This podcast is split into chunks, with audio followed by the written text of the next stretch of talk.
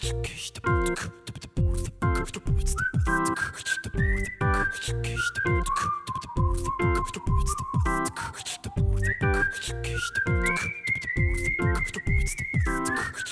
Orlando, Florida, der 11. Oktober 2020. Gerade eben haben sich die Los Angeles Lakers zum 17. Mal in ihrer Franchise-Geschichte zum NBA-Champion gekrönt. Angeführt vom scheinbar zeitlosen LeBron James, unterstützt vom furios aufspielenden Anthony Davis und einem tollen Supporting-Cast. Als zu Beginn der neuen Saison in Form von Dennis Schröder nun auch noch die letzte offensichtliche Schwachstelle im Kader behoben wurde, stellte sich die Liga nur eine Frage. Wie wollen wir dieses Team überhaupt aufhalten? Heute mit ja, etwas mehr als einem Jahr Verspätung können wir mit Sicherheit sagen, das können sie nur selbst. Und wie es scheint, sind sie genau auf dem Weg, genau das zu tun. Aus Schröder und dem tollen Supporting Cast wurden im Laufe der Zeit Russell Westbrook und ein Alternclub. Anthony Davis ist ständig verletzt und weit von der Championship-Form aus 2020 entfernt. Ja, und die Lakers, die kommen eher schlecht als recht durch die Saison. Wieso ist das so? Wo sind die Ursachen dafür zu sehen? Und gibt es vielleicht Hoffnung auf Besserung? Genau auf diesen, äh, diesen Fragen wollen wir heute auf den Grund gehen und dafür haben wir uns jemanden eingeladen. Und zwar den Julius. Hallo Julius. Hi, danke für die Einladung. Wie geht's dir? Mir geht's super. Äh, die, die Feiertage gut überstanden, gesund. Ähm, mir geht's, mir geht's fantastisch. Ich freue mich hier zu sein. Sehr gefressen, oder? ja, das Wichtige erstmal zum Anfang. Was genau. gab es bei euch zu essen? Äh, ja, klassisch. Kartoffelsalat und Wiener zum Heiligabend. Ja, bei uns gab es äh, Raclette, wie schon, wie schon immer. Ja, bei mir ist ja Weihnachten seit zwei Jahren anders so ein bisschen. Bei mir gab es tatsächlich Kartoffelsalat mit Sojarostbredel in Biermarinade Heiligabend. Und ersten Weihnachtsfeiertag habe ich danach einen ruhigen gemacht. Ich habe eigentlich bloß Stollen gegessen und weil ich vom Vortag noch so satt war und sonst nichts anderes da bei uns prinzipiell am ersten Weihnachtsfeiertag die Familienfeierlichkeiten ohne mich stattfinden, wegen den Christmas Games. Das habe ich schon alles so im Vorhinein geklärt. Und am zweiten Weihnachtsfeiertag gab es ähm, veganen Sauerbraten aus Seitan. Da gab es Hase bei uns. Ach, und vorgestern gab es Dattel-Makronen-Rollbraten, weil da übrig geblieben ist. Von Weihnachten? Naja, ich hatte ähm, eigentlich geplant, mit meinen Eltern vegan zu kochen. Mhm. Aber weil es meiner Oma danach nicht so gut ging, haben wir das alles mhm. verschoben und deswegen habe ich das danach zu Hause mit einer Freundin gegessen. Ach so. Aber Julius, wir haben dich ja nicht ohne Grund hier. Jetzt fang erst mal an, damit zu erzählen, wie bist du zur NBA gekommen? Wie bist du Lakers-Fan geworden? Hängt das vielleicht mit deinem Lieblingsspieler zusammen? und so weiter und so fort. Ja, ich bin, ich bin noch gar nicht so lange dabei. Ich bin ähm, zum ersten Mal vor, ich weiß nicht, zehn Jahren ungefähr, zehn, elf, zwölf Jahren auf die NBA so aufmerksam geworden, war damals aber noch kompletter äh, Fußballfan und, und die NBA wirklich nur, nur am Rand verfolgt. Und dann im Laufe der Jahre wurde meine Liebe zur NBA immer mehr.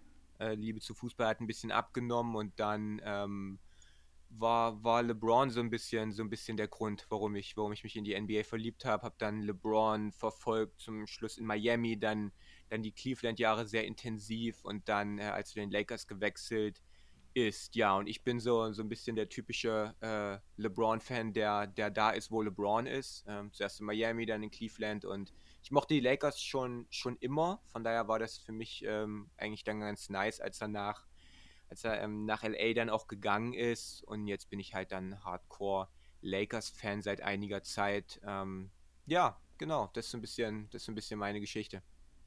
Wie traurig warst du, dass LeBron nicht zu den Clippers gegangen ist, um eine wirkliche Fanliebe zu entwickeln? ich war, so ich war happy. Wie jeder ich andere war, auch. War, ja, super traurig. äh, eine wichtige Frage, bevor wir uns ums eigentliche Thema kümmern. Welcher Fußballverein? Ah, das möchte ich lieber nicht sagen. Ja, okay, äh, Bayern München. Bayern München. Ja, hättest du es mal lieber nicht gesagt. Hätte ich es mal lieber nicht gesagt. Also ja. ich schätze, ihr müsst das dann jetzt zu zweit machen. wie, wie, soll das funktionieren? Ein Lakers und ein Clippers-Fan, ein Bayern und ein BVB-Fan? Ja, eigentlich fehlt nur noch, eigentlich fehlt nur noch ein Boston-Fan, der auch noch auf Schalke steht. Hm.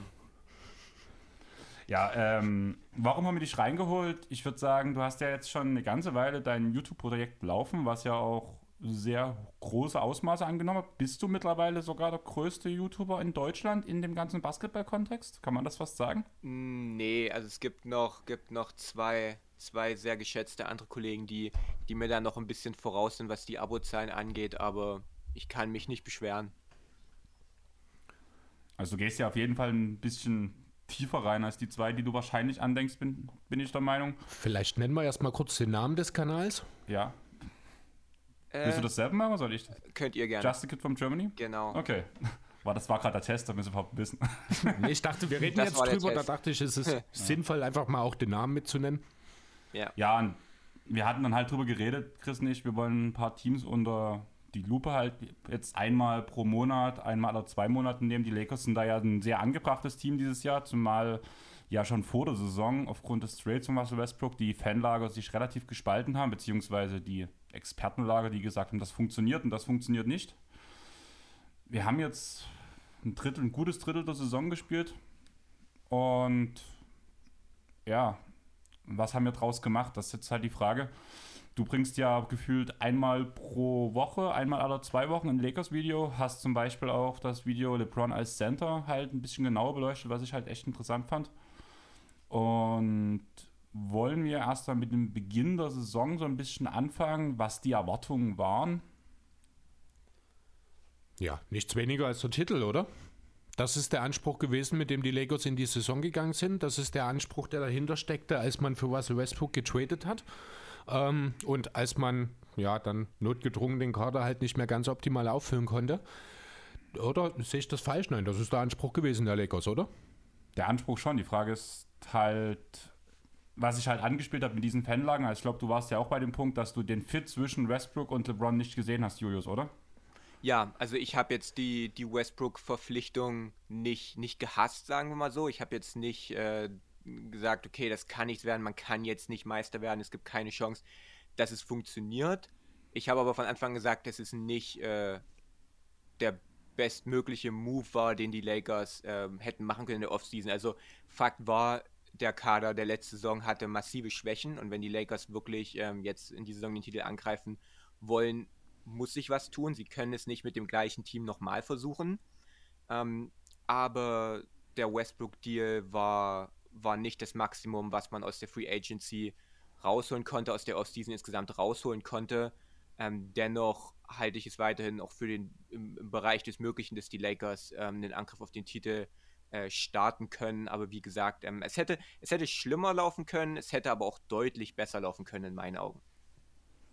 Wie siehst du den Vergleich? Also sagen wir jetzt mal, wenn jetzt nicht diese ganzen mentalen Sachen gewesen wären, beziehungsweise das Miteinander so gestört wäre, hättest du trotzdem lieber weiterhin Schröder bei den Lakers gesehen oder bist du da schon mit Westbrook zufriedener?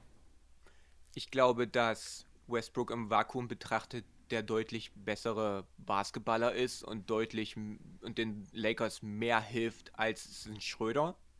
Ähm, aber wenn man sich natürlich anguckt, man kann die beiden halt nicht eins gegen eins äh, quasi vergleichen, weil die Lakers halt super viel abgegeben haben, um Westbrook zu bekommen, was man nicht hätte machen können. Ich habe es auch mal in einem Video gesagt, dass ich zum Beispiel diese Route Buddy Hield, ähm, Buddy Hield plus meinetwegen den KCP oder Buddy Hield und, und den Caruso besser gefunden hätte, wenn man, ähm, wenn wir uns erinnern an diesen Abend des Westbrook-Deals. Das war jetzt ziemlich verrückt. Zuerst dieses, die Lakers sind in Verhandlungen mit, mit den Kings, dass man, dass man an Buddy Hield interessiert ist und zehn Minuten später war dann auf einmal der Westbrook-Deal so gut wie eingetütet. Und hätte man nicht für Westbrook getradet, sondern für Buddy Hield, hätte man mehr Cap-Space gehabt, hätte vielleicht jemanden wie Caruso halten können, den man jetzt nicht gehalten hat, hätte noch einen dieser Rollenspiele halten können. Ähm, man hat super viel abgegeben für Westbrook, ähm, aber dass Schröder jetzt weg ist, bricht mir jetzt auch nicht das äh, Herz, ehrlich gesagt, weil er halt auch massiv underperformed hat, speziell in den Playoffs. Von daher ähm, war ich da jetzt auch nicht Aber es super wäre halt traurig. kein. Hm. Aber es wäre halt so, wie du es jetzt beschrieben hättest, mit dem Heal-Trade äh, bei- um die Kings, nee, andersrum, mit dem Kings-Trade um Buddy Hield, ähm, hätte es ja letzten Endes, wäre die Planstelle des Point Guards offen gewesen, hätte dann quasi LeBron ja den Vollzeit-Point Guard machen müssen. Wäre das unbedingt die Ideallösung für die Lakers gewesen? Oder hättest du dann vielleicht noch einen, Schu- einen Angriff in Richtung Lauwie beispielsweise erwartet? Nee, also ich denke, dass LeBron, egal, ich meine, jetzt gerade startet er als Center, er spielt aber trotzdem quasi wie der offensive Point Guard und seine, seine Rolle, seine Spielweise hat sich in den letzten zehn Jahren in der Hinsicht nicht großartig verändert. Er spielt mal, mal spielt er, mal, mal wird er als Point Guard gewertet, mal als Small Forward, mal als Power Forward, jetzt gerade als Center, aber seine offensiven Aufgaben ändern sich ja nicht. und Buddy Hield kann Ballhandling und Playmaking-Aufgaben übernehmen. Man hätte einen Caruso gehabt, der auch als Point Guard starten kann. Ähm, von daher sehe ich da den Fit ähm, oder hätte den Fit mit, äh, mit, mit diesen beiden Spielern im Gegensatz zu Westbrook als deutlich ähm, besser erachtet, ähm, weil halt der Fit zwischen LeBron und, und Westbrook ähm, nicht wirklich optimal ist, wie man auch in diesem Jahr sehen kann. Also äh, was den Fit angeht an sich, da gebe ich dir recht, das wäre sicherlich ein besserer Fit gewesen, als es jetzt der aktuelle mit Westbrook ist. Worauf ich letzten Endes, was ich eigentlich meine ist, und das würde mir, äh, da würde mir halt auch ein Caruso nicht äh, reichen, ist so ein bisschen Playmaking-Entlastung, die äh, ein LeBron braucht, einfach in seinem gehobenen Alter, mit eben auch teilweise der Tatsache, dass er äh, ja den Sender Positionen begleiten muss. Ähm, ist, ist halt alles, also gerade als Sender ist halt sehr physisch, sehr intensiv, wenn du dann in der Zeit, wo du kein Sender bist, ständig den Ball in der Hand hast und das Spiel aufziehen musst. Das ist natürlich sehr anstrengend. Und wenn dann äh, gut, es ist Wando im Team noch. Jetzt hat man kurzfristig Darren Collison reingeholt. Das sind jetzt Themen, die waren natürlich im Sommer nur bedingt relevant. Ähm, da würde ich schon sagen, hätte mir was gefehlt. Also einfach so, was die Entlastung im Playmaking angeht, hätte man ja zu Schröder gehen lassen und nicht für Westbrook getradet und dann eben einen Buddy Hield genommen, der das sicher ein bisschen kann, aber da muss ich ehrlich sagen, äh, ich wäre nicht in der Lage, mein Vertrauen im Playmaking in Buddy Hield zu stecken, muss ich ganz ehrlich sagen. Also ich glaube, da ist dann schon die Konstellation, wie sie jetzt ist, die bessere. Da gebe ich dir auf jeden Fall recht. Da muss man abwägen. Legt man den Wert mehr auf, auf Shooting neben LeBron und das hat man mit Westbrook ähm, nicht wirklich. Oder, oder mhm. schaut man auf die Minuten, in denen LeBron nicht spielt und guckt, dass man da einigermaßen überleben kann mit, mit Ballhandling ähm, und Playmaking-Aufgaben. Und das war eine durchaus gerechtfertigte Kritik auch an dem, an dem Kader selbst in dem Lakers-Titeljahr, dass man halt außerhalb von James und Davis nicht wirklich jemanden hat, der, der Würfe für andere kreieren kann, der, der Spielzüge einleiten kann, außer jetzt abgesehen von, von Playoff Rondo, der da ganz unerwartet dann in, in, in der Bubble ähm, dann auf einmal doch da war. Aber ich glaube, es muss man abwägen. Wie gesagt, das, der Kader, die, die, perfekt ist weder der Westbrook-Deal gewesen, noch wäre, wäre die Situation mit Buddy Hield perfekt gewesen, oder dass man dann sagt, okay, jetzt ist wirklich alles wunderbar, 1 plus mit Sternchen. Aber wenn man halt abwägt ähm, und auch so ein bisschen auf die Cap-Situation schaut und dann noch auf die Tiefe des Kaders und was wir halt auch nicht vergessen dürfen, Defense, ähm, hätte mir dieser Buddy Heal Deal im Vakuum besser gefallen, als es jetzt schlussendlich der Westbrook Deal ähm, ist. Was man halt auch sagen muss, der Deal war ja der erste, der auch passiert ist. Also sprich, alles, was man danach aufgefüllt hat, kam ja alles nach dem Deal. Da hätte man ja auch noch zwar kein First-Class-Playmaking in das Team reinholen können, aber man hätte definitiv das Team anders gestaltet, als jetzt, wo man mit so noch so einen balldominanten Spieler hatte. Ja. Ja. Ähm, wir hatten vor, im Vorgespräch schon das Thema, ich habe mich in Vorbereitung auf den Pod in den letzten zwei Tagen mit den letzten fünf Spielen der Lakers beschäftigt. Allgemein in den letzten sechs Spielen hat LeBron ja relativ viel abgerissen mit 34,8 Punkten, 10,5 Rebounds und 6,5 Assists. Dabei hat man einen ganzen Sieg geholt. Armes Schwein. Das war schwer anzusehen, die ganzen Spiele. Man hat gesehen, dass sich LeBron echt abrackert. Und da ist mir ein so ein Gedanke gekommen, das haben wir ja schon bei den Lakers gesehen mit dem Kobe Bryant, der einen Dwight Howard neben sich hatte, wo der absolute Superstar im Team die ganze Saison gefeitet hat, gefeitet hat, zu wenig Unterstützung bekommen hat, sie irgendwie in die Playoffs trägt und sich vor den Playoffs verletzt. Seht ihr das vielleicht auch gerade in dem gehobenen Alter von LeBron als etwas, was passieren kann, beziehungsweise dass am Ende einfach die Körner ausgehen, weil er jetzt momentan so viel schultern muss? Ja, absolut. Also das ist definitiv ein Risiko, dass man dort eingeht. Eine ähnliche Situation hat man ja jetzt, wenn auch Corona-bedingt mit KD bei den Nets gesehen, ähm, der ja, ich glaube, gerade die meisten Minuten der Liga abreißt. Ähm, und bei LeBron ist diese ganze Geschichte natürlich nochmal einen Zacken schärfer. Zwar nimmt er nicht, hat er nicht ganz so viele Minuten wie ein KD, aber er ist halt dafür auch mal gute sieben, acht Jahre älter. Ich schaue gerade mal, LeBron steht jetzt aktuell bei 37,2 Minuten. Ich glaube, das ist auch nah an seinem Career High dran, wenn mich nicht alles ich ganz kurz unterbrechen, aber LeBron ist nicht sieben sieben, acht Jahre älter als KD. Nee, es sind fünf. Ich glaube, 31 müsste KD sein. naja. Und LeBron ja, ist heute 16. Nee, ja, war ein bisschen mehr. Das ich hätte gedacht, KD wäre schon 33. Ich weiß es aber auch nicht genau. Ich weiß es nicht genau. Ich gucke in der Zeit mal. Red weiter, Chris. Hm, ich gucke gerade mal, wo die Minuten pro Spiel, na gut, die liegen doch eher im Mittelfeld mit den 37,2. Äh, das ist gar nicht so viel, wie ich jetzt erwartet habe, ist aber auch deutlich mehr. Also seit 16, 17 hat LeBron nicht mehr so viele Minuten gespielt, äh, wie er jetzt in dieser Saison bei den Lakers spielt. Deswegen, also das ist definitiv ein Risiko, das äh, stattfindet oder stattfinden kann, diese Verletzung. Und ja, dann ist es schnell vorbei für die Lakers. Müssen wir, glaube ich, nicht drüber reden. Da werde ich dann später auch nochmal ein paar Sätze dazu sagen. Ähm, dieses Team steht und fällt mit LeBron. Alter hin oder her. Also Kevin Durant ist wirklich 33. 33 ist er schon? Ja. Wahnsinn. Okay, das habe ich nicht kommen sehen, muss ich ganz ehrlich sagen. Das ist schon so alt. Dann sind es tatsächlich nur vier Minuten. Ähm, äh, vier Jahre. Ja, vier Minuten, sehr schön. Ähm, ja, aber klar, LeBron ist nochmal ein bisschen was anderes als der gewöhnliche Sportler nochmal, das muss man natürlich auch sagen, aber gerade seit er eben bei den Lakers ist, muss man auch sagen, im ersten Lakers-Jahr 55 Spiele, im zweiten 67, letztes Jahr 45. Jetzt hat er 24 von, ich glaube, 4, äh, oder was?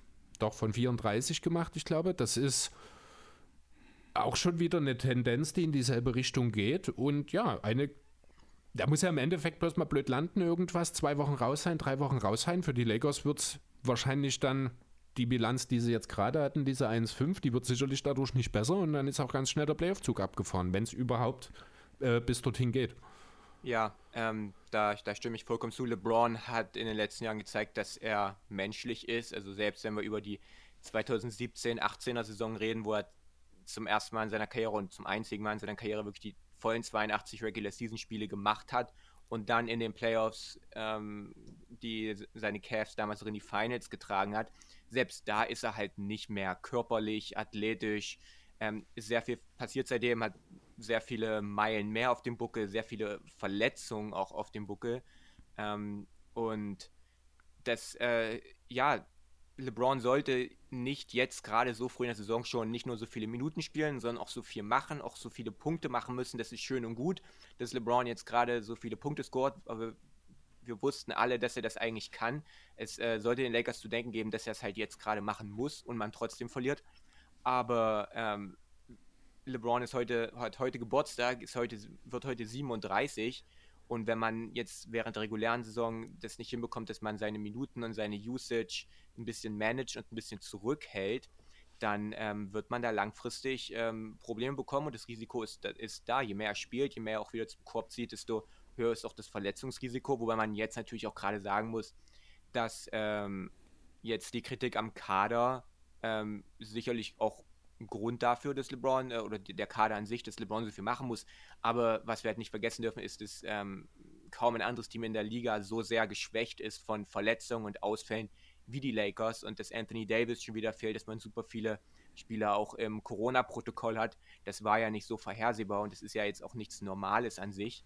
Ähm, von daher ist die Situation, in der wir jetzt gerade sind, ist eine Ausnahmesituation. Und wenn die Spieler wieder zurückkommen, wenn sich das wieder ein bisschen beruhigt hat, dann kann LeBron auch wieder ein bisschen, ein bisschen mehr entspannen. Also ich würde jetzt nicht sagen, dass so wie es jetzt gerade ist, so die letzten sechs, sieben, acht Spiele, wird es bis zum Ende der Saison weitergehen, weil das einfach, ja, irgendwann wird sich das wieder beruhigen und dann, und dann ist auch wieder gut. Denkst du, dass diese letzten Spiele, wo er wirklich als Center gestartet hat, auch immer phasenweise im Laufe der Saison passieren wird, wenn die anderen wieder fit sind? Ja, nicht so viel. Er wird doch nicht als Center starten und wenn Anthony Davis zurückkommt und seine 35, 36 Minuten spielt, dann wird äh, LeBron nur noch sehr, sehr wenig als Center spielen. Aber das kann was sein, was man phasenweise rausholt, was man rausholt gegen bestimmte Gegner ähm, je nach Matchplan ähm, ist es auf jeden Fall eine Möglichkeit, weil wir halt gesehen haben, dass es offensiv wirklich hervorragend funktionieren kann. Aber ich glaube auch dann mit Blick auf die Playoffs werden wir das äh, super, super wenig sehen, weil dann halt auch vor allem Anthony Davis auf der 5 spielt. Was man halt wirklich sagen muss, bei den Lineups jetzt mit Russell Westbrook war, war das erste Mal, dass ich bei den Lakers direkt, wo ich sagen muss, dass Westbrook sehr gut integriert ins System sich angefühlt hat. So vom Sehen her, der Flow war viel besser. Er hat viel mehr Platz gehabt mit Spielern wie LeBron, mit äh, Mello auf dem Feld, mit Reeves. Er hat einfach viel mehr Platz gehabt in so einem. Das hat so ein bisschen an die Houston-Zeit erinnert, beziehungsweise auch die Jahre in OKC, wo einigermaßen Spacing vorhanden war. Und mit diesem Lineup hat, hat halt auch einfach in Russell Westbrook sehr gut funktioniert. Aber das Negative daran ist halt, dass du LeBron James den Ball aus der Hand nimmst. Was ich nicht so negativ sehe, das ist das, was ich vorhin schon mal angesprochen habe. Du musst LeBron auch im Spiel, auch wenn er auf dem Feld ist, Phasen geben, wo er sich erholen kann. Ähm, das ist genau das, was ich vorhin meinte mit dieser äh, Idee, wo ich sage, ich nehme lieber Westbrook als Hield in dem Kontext, weil ansonsten hast du halt die 37 Minuten, die LeBron spielt, hat er 36 davon den Ball in der Hand. Das kann nicht die Lösung für einen jetzt 37-Jährigen sein, der deine Franchise am Ende im Idealfall auch noch als bester Spieler zum Titel tragen muss ähm, oder soll. Deswegen äh, ist das der Punkt, wo ich sage, und auch in dem Zusammenhang, wo du sagst, äh, Usage und viel, ist mir gerade eben aufgefallen, alleine schon die Anzahl der genommenen Würfe von LeBron ist die höchste Anzahl seit der Saison 2009, 2010. Ne? Ist insgesamt, ich glaube, der vierthöchste Anzahl, 20,1 sind es als Zahl pro Spiel, die er momentan Würfe nimmt. Das hat er, wie gesagt, zuletzt 2009, 2010 gemacht. Ähm, insgesamt nur zweimal mehr, sehe ich gerade, dreimal mehr. Ähm, das ist nicht normal. Weder, das wäre schon für einen 30-Jährigen nicht, oder für einen 30-Jährigen vielleicht noch in seiner Prime, aber schon für einen 32-Jährigen nicht mehr. Und LeBron ist noch mal vier Jahre älter. Das kann eigentlich gar nicht gut gehen. Also ich, auch wo du gesagt hast, man hat jetzt nicht unbedingt mit diesen Verletzungen geplant, Julius, hat man sicherlich nicht. Aber als man den Kader zusammengestellt hat, muss einem absolut bewusst gewesen sein, das ist ein Kader, der ist im Schnitt 30, das ist der mit Abstand älteste der Liga, der wird nicht verletzungsfrei durchkommen. Also viele der Probleme sind halt auch wirklich hausgemacht. Auch wenn du schon recht hast, das sind Momentaufnahmen, weil halt gerade auch Covid eine Rolle spielt. Trotzdem finde ich, dass die Hauptursache trotzdem nach wie vor die Kaderplanung ist. Und dass man da halt wirklich selbst sich in diesen Schlamassel, sage ich mal, reingeritten hat. Ja, aber wenn du, wenn du an deine drei besten Spieler, ich weiß nicht, was die drei, was, was die drei jeder bekommen, wenn du ähm, 100, was ist 100, 120 Millionen an deine drei besten Spieler bezahlst, womit willst du den Kader dann noch auffüllen? Ähm, was, was ist deine Möglichkeit? Und du bekommst, und die Lakers haben in der Offseason, und dafür muss man ihnen Credit geben, wenn wir auf die Aufführung des Kaders gucken, sie haben zum ersten Mal, seitdem LeBron in LA ist, Shooting an seine Seite gestellt. Und Shooting an der Seite von LeBron ah. sollte die Nummer 1 Aufgabe sein. Ähm, ich, mhm. also ich gebe dir recht, Entschuldigung, wenn ich dich unterbreche, aber hat man LeBron wirklich Shooting an die Seite gestellt? Also ich ja. habe mir genau diese Frage im Vorfeld äh, gestellt. Ich habe mir mal aus dem Kader so ein paar äh, mal die Leute rausgesucht, was sie so für Career Three-Point Percentages hatten, bevor sie äh, zu den Lakers gekommen sind, beziehungsweise auch wie viel sie genommen haben in ihrer Karriere. Das sind genau zwei Spieler, die auf 100 Possessions mehr als sieben Dreier nehmen. Das sind Malik Monk, der in seiner Karriere ja 34 Prozent seiner Dreier trifft, jetzt diese Saison 36. Und das ist ein Wayne Ellington, der Zeit seiner Karriere, äh, weil er eben ein One-Trick-Pony ist, ich glaube in zehn Jahren bei elf Teams war oder so gefühlt, der halt viel rumgereicht ist, weil er offensiv zwar diesen einen Skill bringt, aber mehr eben auch nicht. Der hat fast 10 auf 100 Possessions und trifft über die Karriere 38 Prozent. Ähm, das sind die einzigen, gut, Austin Reeves kann man jetzt natürlich noch nennen, ähm, aber das sind im Grunde die einzigen echten Shooter, die man LeBron an die Seite gestellt hat. Klar kannst du jetzt sagen, Mello ist ein Shooter, klar kannst du auch über äh, Avery Bradley oder Trevor Ariza reden. Das sind aber halt Spieler, die nehmen den offenen Wurf, äh, wenn man sie zwingt regelrecht, vielleicht auch mal einen mehr, aber das sind jetzt keine Spieler, von denen ich behaupten würde, das sind Shooter wie ein Kyle Korver zum Beispiel in Cleveland ja. oder sowas. Solche Spieler. Solche ähm, Spieler gibt es aber auch nicht oft. Ja, und solche und solche Kyle Korvers, wie viele Kyle Korvers äh, gibt es denn vom Shooting Ja, klar, her? Korver ist jetzt und, ein Extrembeispiel natürlich. Ähm, aber die Idee, also was ich sagen will, ist, ich finde nicht, dass man wirklich äh, den, dass das Team um LeBron gut zusammengestellt ist. Da sind zwar Spieler dabei, die können den Dreier treffen, das sind aber nur ganz wenige wirklich willige Schützen dabei. Und du hast einfach, du hast den Westbrook, du hast den Davis, du hast mit den beiden Sendern, mit Rajon Rondo, mit THT, hast du einfach mal ein halbes Dutzend Non-Shooter im Team die ja. im Idealfall, abgesehen von den beiden Sendern, auch alle den Ball in der Hand brauchen, um effektiv zu sein. Ähm, also die Zusammenstellung da, also ich muss jetzt auch rückblickend sagen, auch wenn das Talent zweifellos da ist, aber dass man so drauf beharrt hat, Telen Zacker und keinen Deal zu inkludieren, um, um LeBron mit ihm auf, also um mit ihm um LeBron aufzubauen, das ergibt für mich auch immer weniger Sinn, wenn ich ehrlich sein soll, weil der Fit, im Grunde ist THT eine Light-Version von Russell Westbrook ja, der, der THD-Fit ist, ist, ist, ja, ist ja jetzt erstmal ein anderes Thema, ähm, um, um nochmal auf das Streaming zurückzukommen. Also erstmal jetzt die, die Karriere, ich, ich weiß nicht, wie aussagekräftig ein kompletter Karrieredurchschnitt ist, wenn man die, die Shooting-Qualitäten eines Spielers jetzt gerade ähm, ermitteln möchte. Und wenn wir uns auf einen Carmelo Anthony, äh, wenn, wenn wir auf einen Carmelo Anthony schauen, der sich in den letzten Jahren der seine Spielweise massiv umgestellt hat und der jetzt mittlerweile ein Knockdown-Spot-Up-Shooter ist. Und das war er nie in seiner Karriere, weil er nie in seiner Karriere davor, bis vor zwei bis drei Jahren, ähm, ein Spot-Up-Shooter sein musste. Und Carmelo Anthony Stand heute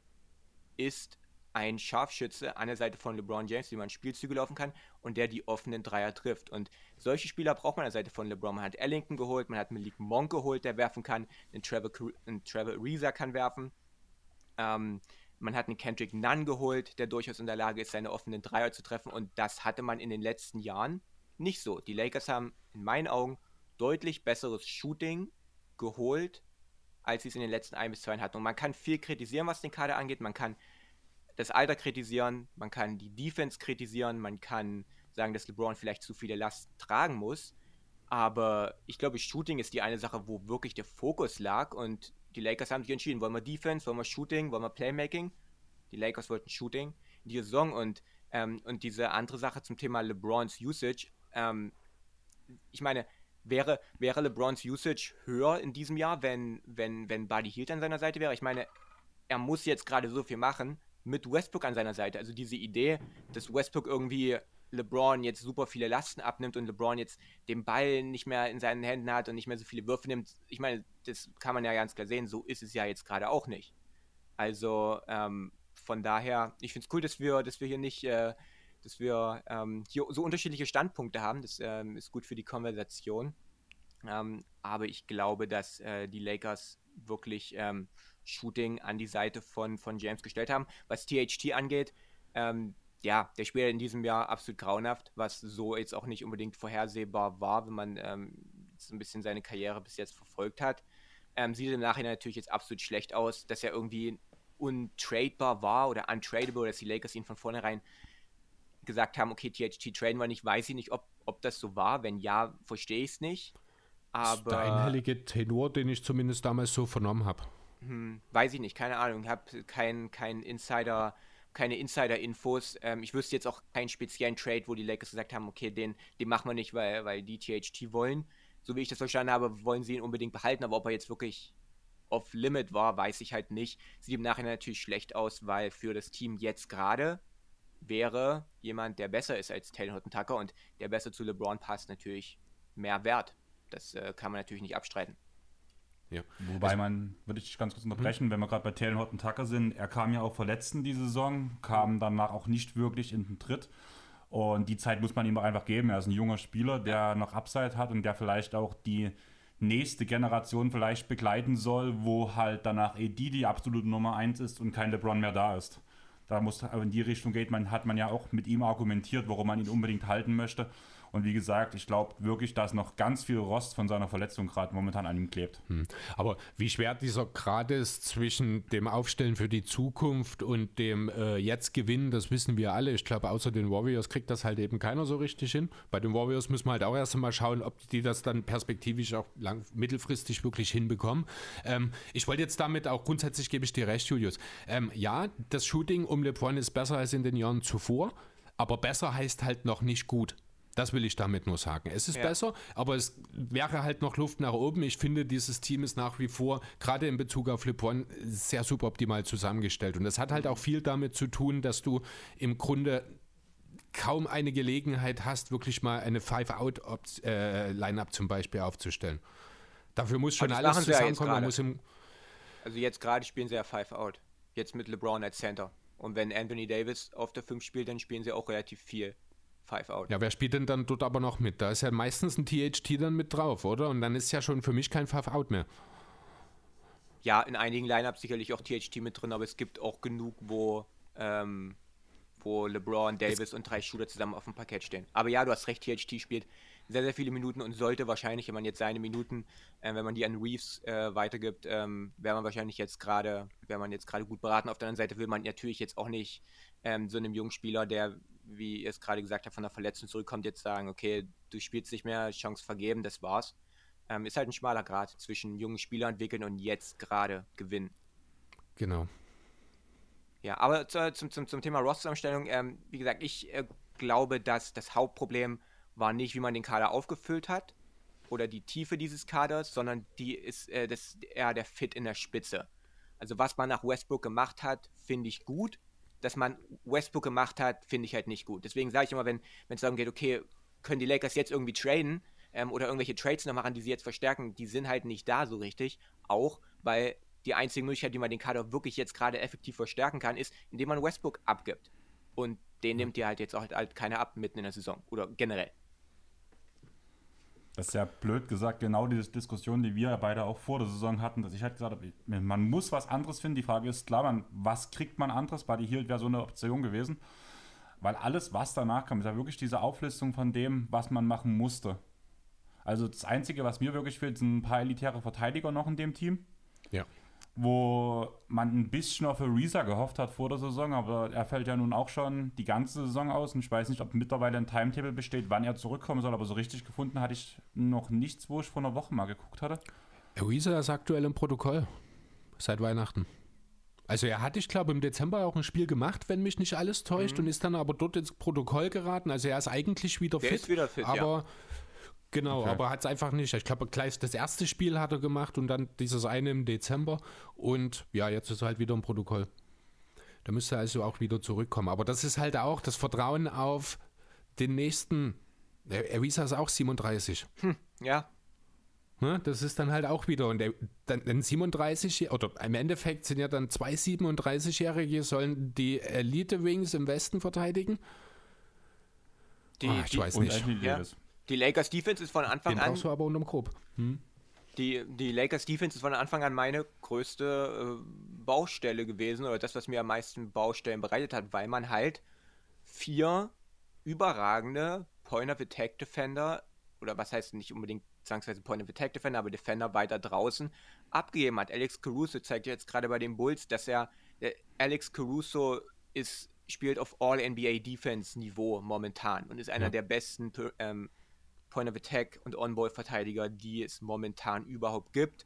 Ähm, KCP nicht ganz auf dem Alex Caruso-Niveau, aber KCP ähm, war bei den Lakers ständig dran am besten Perimeter-Spieler des Gegners, verteidigt Point Guards überragend. Kai Kuzma hat zu einem hervorragenden Flügelverteidiger entwickelt und auch Dennis Schröder hat wahnsinnige defensive Sprünge gemacht in den letzten Jahren und man hat, die hat man halt alle vier auf einmal innerhalb von einer Offseason verloren und dass man das nicht kompensieren kann, ist ja klar. Und wenn dann Anthony Davis nicht auf diesem bester Verteidiger der Weltniveau spielt, wo er vor zwei Jahren war, ähm, LeBron älter wird dann auch nicht mehr der Verteidiger, als der vor zwei bis drei Jahren war, dann, äh, ja, ist es wenig überraschend, dass die Lakers defensiv massive Probleme haben und dass man trotzdem insgesamt auf die, auf die Saison gesehen einigermaßen im, Mittel, im, im, Mittelfeld verteidigt und auch beim Defensivrating, ich weiß nicht genau, wo sie stehen, 12, 13 jetzt in, insgesamt. Für 11, ähm, also ähm, das ist eigentlich ein Wunder. Und das letzte Spiel Platz 11, genau. Also ja. wollte ich auch gerade drauf einsprechen. Die großen Probleme haben sie ja tatsächlich eigentlich ja. eher in der Offensive. Das ist Bottom 5 aktuell das Niveau. Die Defense ist total okay, die kratzt an den Top 10. Ähm, wie das so richtig zustande gekommen ist, ist... Äh, ist ein bisschen schwierig rauszufinden. Man merkt schon so ein bisschen, dass äh, die Team-Defense das große Problem ist. Tatsächlich ist es so, äh, die Lakers, ich muss mal gucken, wo habe ich es mir aufgeschrieben, lassen in Sachen gegnerische Dreier. Das machen sie sehr gut. Die Dreierquote an sich ist sehr gering, da sind sie gut davor. Selbst der Eckendreier treffen die Gegner nur mit 34 Prozent. Das ist wirklich solide. Das reicht ligaweit auch nur für Platz 11, aber ich muss sagen, 34 Prozent der gegnerischen Eckendreier finde ich sehr, sehr gut, wenn man das so zulässt. Ähm, ähm, genau, sie haben allerdings ein riesengroßes Problem, wenn es darum geht, die Gegner aus der Zone rauszuhalten. Sie lassen die, ich glaube, äh, mehr als ein Viertel der gegnerischen Abschlüsse überhaupt kommen in der Zone. Das ist schon sehr viel. Das ist ein Top-10-Wert in der Liga. Ähm, die Quote, die die Gegner dort auflegen, die ist noch mal viel schlimmer. Die treffen nämlich über 70 Prozent. Das ist ein Top, äh, ja, ein Bottom 5 Wert ligaweit. Das ist das große Problem, wo man dann eben sieht, da stimmt die Abstimmung nicht, da sind die Rotationen nicht da. Ähm, wenn da da spielt dann halt so ein Stück weit auch eine Rolle, natürlich die ständigen Verletzungen, dass man einfach auch nicht abgestimmt sein kann. Ähm, das ging ja schon im Training Camp los. Das ist ja auch ein sehr zerstückeltes Camp bei den Lakers gewesen. Wo soll die Abstimmung herkommen? Ist völlig normal, dass es dort Probleme gibt. Ähm, umso überraschender ist es letzten Endes halt wirklich, dass die Defense eigentlich von den Zahlen her gut aussieht, auch wenn sie sich eigentlich gar nicht so anfühlt, muss ich ehrlich sagen. Also ich habe bei einem Lakers-Spiel eigentlich selten das Gefühl, boah, das ist eine echt gute Defense. Ja, ähm, ich prinzipiell sind, sind ähm, solche Stats aussagekräftiger, ähm, vor allem wenn wir jetzt auf die Dreier-Stats gucken. Du kannst als Defense mehr beeinflussen ähm, von, von wo sie werfen, ähm, als, als wie gut sie werfen. Und ähm, Dreierquoten, die, also die, die Lakers lassen viele offene Würfe zu, die Gegner bis jetzt einfach nicht gemacht haben. Ich denke, das ist ein großer Faktor ja. darin, dass, dass man einfach defensiv momentan so gut dasteht, ist, dass einfach viele Würfe nicht fallen. Und, ähm, und man sieht ja daran, dass sie niemanden vom Korb fernhalten können, dass man insgesamt ein Problem hat und dass man super oft ähm, den Gegner in die Zone reinlässt, das darf nicht sein. Aber wie gesagt, es ist keine Überraschung, wenn man, wenn man Caruso, KCP, Kuzma und Schröder eintauscht für Wayne Ellington, Malik Monk, Carmelo Anthony und keine Ahnung wen, dann, ich meine, wer soll da im Pick and Roll das verteidigen und wer soll, ähm, wer soll ähm, da aus der, aus der ähm, Weak Side reinhelfen? Das ist alles, ähm, ja, es hängt viel mit dem Personal zusammen. Frank Vogel ist einer der besten defensiven Coaches, den wir in der NBA haben und ich denke ihm und seinen, und seinen Taktiken, dass man auch immer mal zu einer Zone-Defense switchen kann, ähm, haben wir es zu verdanken, dass, dass ähm, das einigermaßen funktioniert. Aber ich glaube, dass die Lakers jetzt gerade besser defensiv dastehen, dass die Zahlen besser sind, als die Lakers eigentlich defensiv sind. Das Ding ist ja auch, eigentlich müsste ja eine gute Lakers-Defense alles über Anthony Davis laufen. Vor allem in der Bubble wird ja immer wieder gesagt, da saßen die Würfe, man hat ihn eigentlich innerhalb der Bubble für die nächste Saison schon zum Depoy gekürt. Das oh. war vielleicht das Problem. Vielleicht hat er das zu oft gehört. Hm. Und letzte Saison war es schon fraglich. Also was heißt fraglich? Also für, für die Ansprüche fraglich, sage ich mal so. Also war immer noch ein guter Verteidiger. Aber auch gerade, was er dieses Jahr spielt, finde ich, wirkt alles sehr zögerlich. Nicht mit dem letzten Einsatz. Er lässt sich unter anderem von kleineren Spielern so leicht wegbumpen, sogar, wenn jemand einen Post Anthony Davis attackiert. Und jetzt kam halt die Verletzung dazu, was ja sowieso bei ihm immer ein großes Thema ist. Aber eigentlich sollte er halt das Herzstück der Defense sein und man merkt es halt einfach nicht. Momentan übernimmt er wirklich fast teilweise die meiste Arbeit LeBron James, kann man sogar sagen. Und da wären wir wieder bei dem Punkt, zu viel Last für den Star genau. und wie sieht das am Ende der Saison aus? Ja, Anthony Davis war in meinen Augen der beste Verteidiger der NBA. Ich habe das immer wieder in meinen Videos gesagt. Vor zwei Jahren, Janis ist Defense Player of the Year geworden, aber Anthony Davis in meinen Augen dann doch nochmal ein Stückchen vielseitiger auch einsetzbar und halt auch vor allem als Rim Protector ähm, besser. Und das, das, der Anfang vom Ende waren, waren die Verletzungen. Also Anthony Davis äh, sollte eigentlich heute nicht schlechter verteidigen können als vor zwei Jahren. Aber er ist halt körperlich und athletisch nie auf dem Niveau mehr gewesen, wo er vor zwei Jahren war. In der letzten Saison nie, die kurze Offseason, dann immer wieder die Verletzung. In dieser Saison ging es weiter. Ich hatte auf ein Bounceback-Jahr gehofft von ihm, dass er da wirklich zurückschlägt. Sehen wir jetzt auch nicht an beiden Enden des Parketts. Er wiegt mehr als, als er noch vor ein paar Jahren ist, wirkt weniger mobil, lässt sich auch ähm, häufiger aus dem Dribbling schlagen. Das war so seine große Stärke, dass er quasi jeden vor sich halten konnte. Und wenn er ihn nicht vor sich halten konnte, dann hat er diese Recovery-Fähigkeiten, die einzigartig sind bei einem Spieler ähm, seiner Größe. Aber das sieht man halt heute überhaupt nicht mehr, weil er halt einfach nicht mehr, nicht mehr dieser Athlet ist, der, von, der vor zwei bis drei Jahren war oder auch davor in New Orleans. Ähm, und die Lakers brauchen Anthony Davis in Topform und in Defensive Player of the Year Form, wenn man in den Playoffs ähm, was reißen möchte. Wenn wir uns zurück an, an vor allem auch das Titeljahr, die Lakers sind äh, Meister geworden, nicht weil man unbedingt LeBron und Anthony Davis hatte und alles andere egal, aber die Lakers sind Meister geworden, weil sie in jeder Serie ihren Gegner defensiv geknackt haben und den Gegner gezwungen haben, Sachen zu machen, die sie nicht machen können. Sie haben in der ersten Runde haben sie gegen äh, die Portland Trailblazers haben sie ja 4-1 gewonnen. Da haben sie es geschafft, Damian Lillard ab der Mittellinie an zu trappen und ähm, haben es nicht zugelassen, dass, dass Damian Lillard Luft zum Atmen hat. In der zweiten Runde hat, die hat man gewonnen, als man rausbekommen hat, dass man Westbrook, der ironischerweise jetzt bei den Lakers ist, dass man den stehen lässt und dass man, dass die Rockets quasi 4 gegen 5 spielen, dass Harden sofort gedoppelt wird. Man hat Nikola Jokic wunderbar ähm, entschlüsselt in, in, in den Western Conference Finals und die Finals waren durch, als Anthony Davis sich entschieden hat, dass er jetzt Jimmy Butler verteidigt. Und selbst in der letzten Serie gegen die Suns hat man, und es war ein Punkt, als sie 2-1 geführt haben, wo es für mich schon so, so aussah, als ob die Lakers die Suns wieder geknackt haben, weil man halt Devin Booker und Chris Paul nicht in ihre Spots gelassen hat.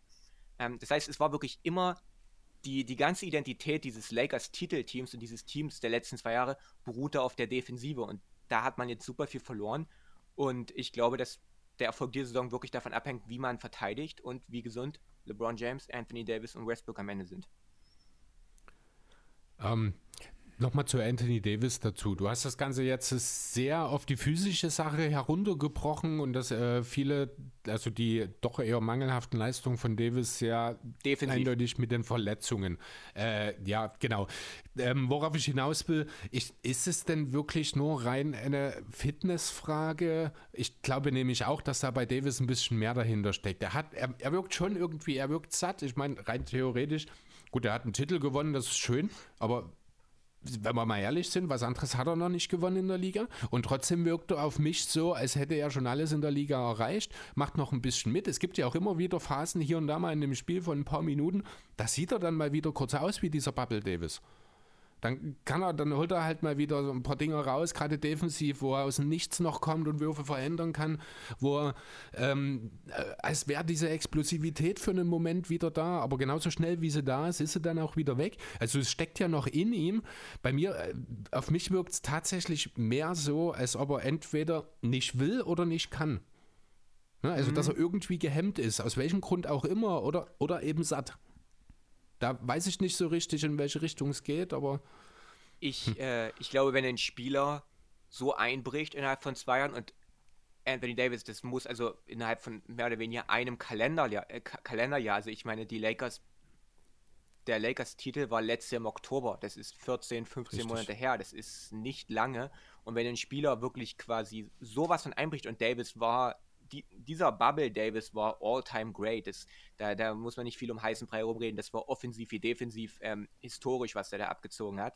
Und das, davon ist er jetzt wirklich meilenweit entfernt. Und ich glaube nicht, dass man das ähm, wirklich nur an einer Sache quasi festmachen kann. Dafür ist einfach das, der, der, der Unterschied vom Niveau von heute und von vor zwei Jahren ist zu groß, um einfach nur zu sagen, okay, das müssen die Verletzungen sein. Das ist, denke ich, eine Kombination. Ich würde ihm jetzt nicht unterstellen, dass er irgendwie ähm, jetzt nicht mehr, jetzt nur noch mit 90% Einsatz reingeht und nicht mehr mit 110, als er noch kein Meister war.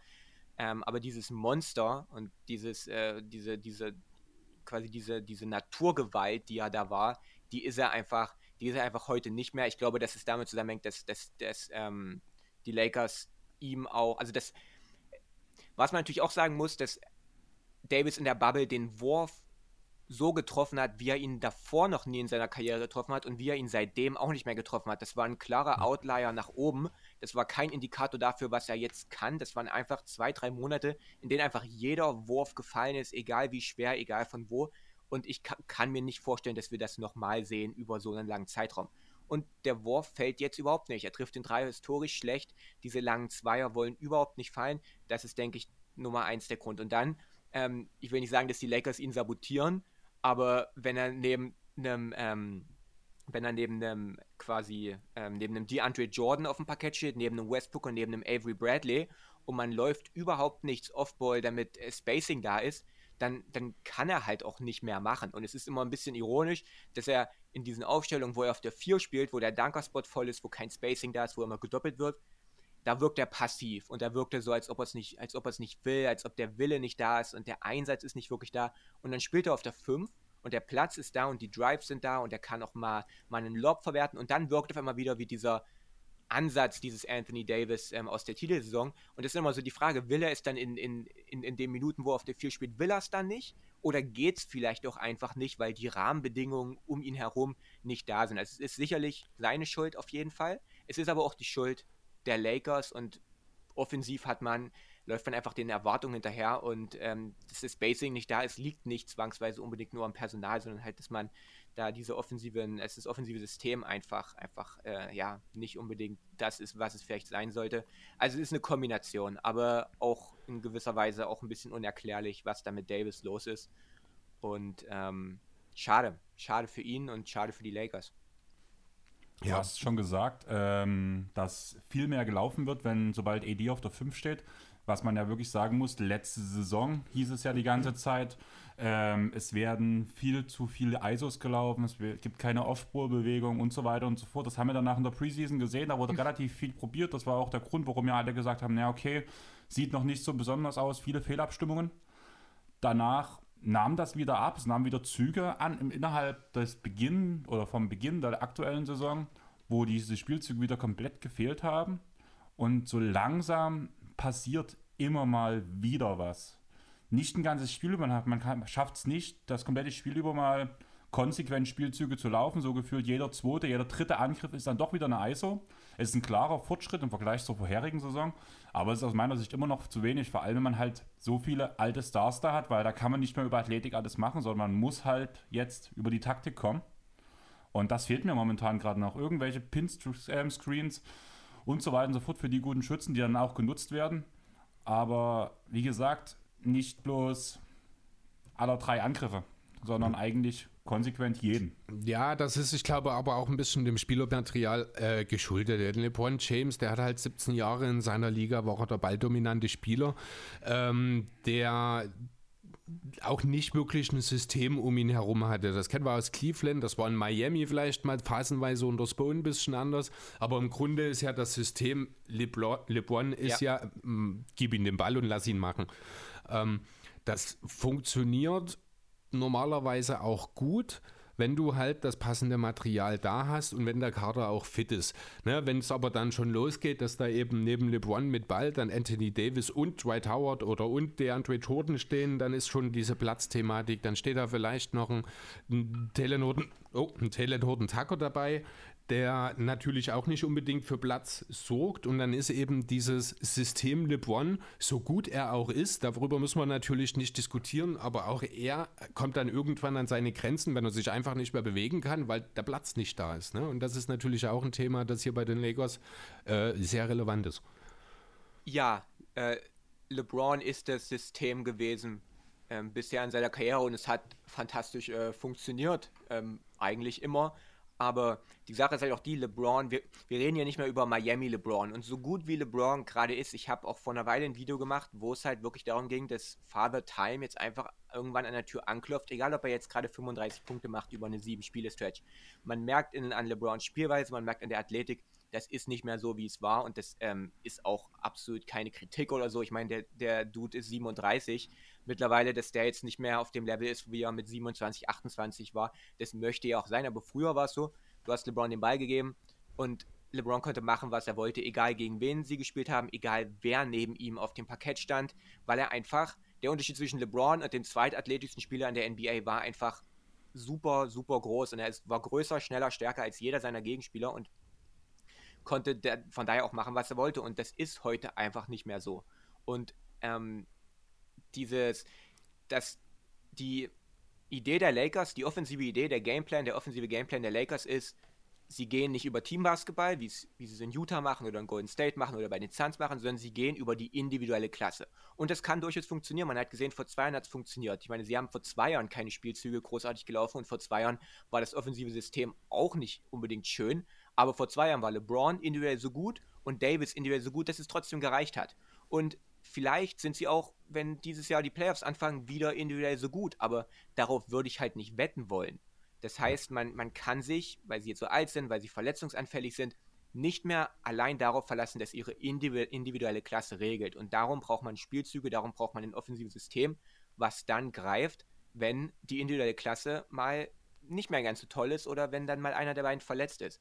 Und sie haben viel gelabert in der Preseason, Pressekonferenzen gegeben, dass jetzt alles anders wird. Man hat äh, auch in der Preseason Menge probiert. Ich war da auch relativ optimistisch.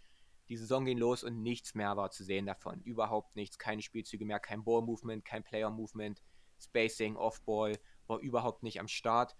Ähm, das wird jetzt mittlerweile ein bisschen besser, weil auch LeBron auf der 5 spielt, weil man dann auch Shooter. Ich meine, was willst du mit einem DeAndre Jordan auch offensiv großartig machen? Und wenn LeBron natürlich vier Shooter neben sich hat, dann, dann kann man natürlich Offball auch mal einen Spielzug für den Ellington laufen, für den Monk laufen. Äh, man kann mal einen Pinscreen laufen. Man kann wirklich gucken, dass man für Spacing sogar man Spieler hat, die sich halt auch mehr bewegen können. Ähm, aber insgesamt, ich glaube, es geht langsam, aber sicher in die richtige Richtung. Aber es ist noch ein super weiter, weiter Weg zu gehen. Ähm, aber insgesamt sind so die Entwicklungen, auch wenn sie jetzt äh, sechs von sieben Spielen verloren haben, geht, ähm, sind da durchaus trotzdem noch Dinge dabei, die mich optimistisch stimmen lassen, dass die Lakers sehr, sehr gut sein werden, wenn sie am Ende gesund sein sollten. Wenn wir jetzt gerade diese kurze Pause haben, würde ich sagen, wollen wir direkt das Quiz jetzt hier reinschieben, dass wir das weg haben? Also ich habe ja, ja im Vorgespräch schon gesagt, dass, oder wir hatten es ja bei dem letzten Under the Microscope, wo ich dabei war, wo wir gesagt haben, dass wir jetzt jedes Mal bei dem Punkt ein Quiz über das jeweilige Team machen. Einfach mal so ein bisschen History und sowas. Ich würde es direkt jetzt reinschieben, da haben wir es weg. also kurze Regeln für euch, ihr dürft beide mitraten. Ich habe immer, ich lese euch eine Frage vor, es gibt vier Antwortmöglichkeiten. Mhm. Falls ihr, bevor ich die Antwortmöglichkeiten sage, die Antwort wisst, einfach laut reinschreien. Okay. Dann gibt das zwei Punkte für euch. Der andere darf nicht mehr antworten. Und sonst dürft ihr immer abwechselnd die erste Antwort sagen. Okay. Fragen? Nee. Chris, Passt. du kannst ja mal den Stift hinter dir geben, der noch hinter deinem Laptop liegt. Ja, weil ich dort viel besser rankomme als du. Ja. Weil ja bei mir überhaupt kein Mikrofon im Weg ist, wenn ich dort eingreifen muss. Sehr gut. Perfekt. Das wollte ich wissen. Super. Ähm, wie gesagt, ich versuche mich immer ein bisschen historisch so ein bisschen durchzugehen bei den ganzen Fragen. Ich halte mein Zettel so natürlich, dass Chris nicht lesen kann. Hm. Ähm, die erste Frage, also insgesamt sind sechs Fragen für euch nur nochmal. Erstens, die Los Angeles Lakers gehören zu den bekanntesten NBA-Franchises im NBA-Kosmos. Sie hießen aber nicht immer so. Gegründet wurden sie unter dem Namen Minneapolis Lakers. Nee, ist wahrscheinlich sogar falsch. Ich glaube, die waren vorher woanders. Hast du eine Idee? Nee. Okay, dann gebe ich euch mal die äh, vier Antwortmöglichkeiten. Die Rochester Royals, die Detroit Gems, die Minneapolis Lakers oder die Tri-City Blackhawks? Also die Tri-City Blackhawks sind, ich glaube, heute die. Wenn du so laut redest, verrätst du Sachen. Ach so, stimmt, ja, wir spielen ja gegen. Entschuldigung, ich bin es gerade gar nicht mehr gewohnt, gegen jemanden einen Quiz zu machen. Ich habe jetzt gedacht, ja, äh, ich gebe dir noch den. Ich glaube, die äh, Tri-City Blackhawks sind, ich glaube, heute die Atlanta Hawks, wenn mich nicht alles täuscht. Ich habe also ich, ich würde bei meiner Antwort tatsächlich bleiben.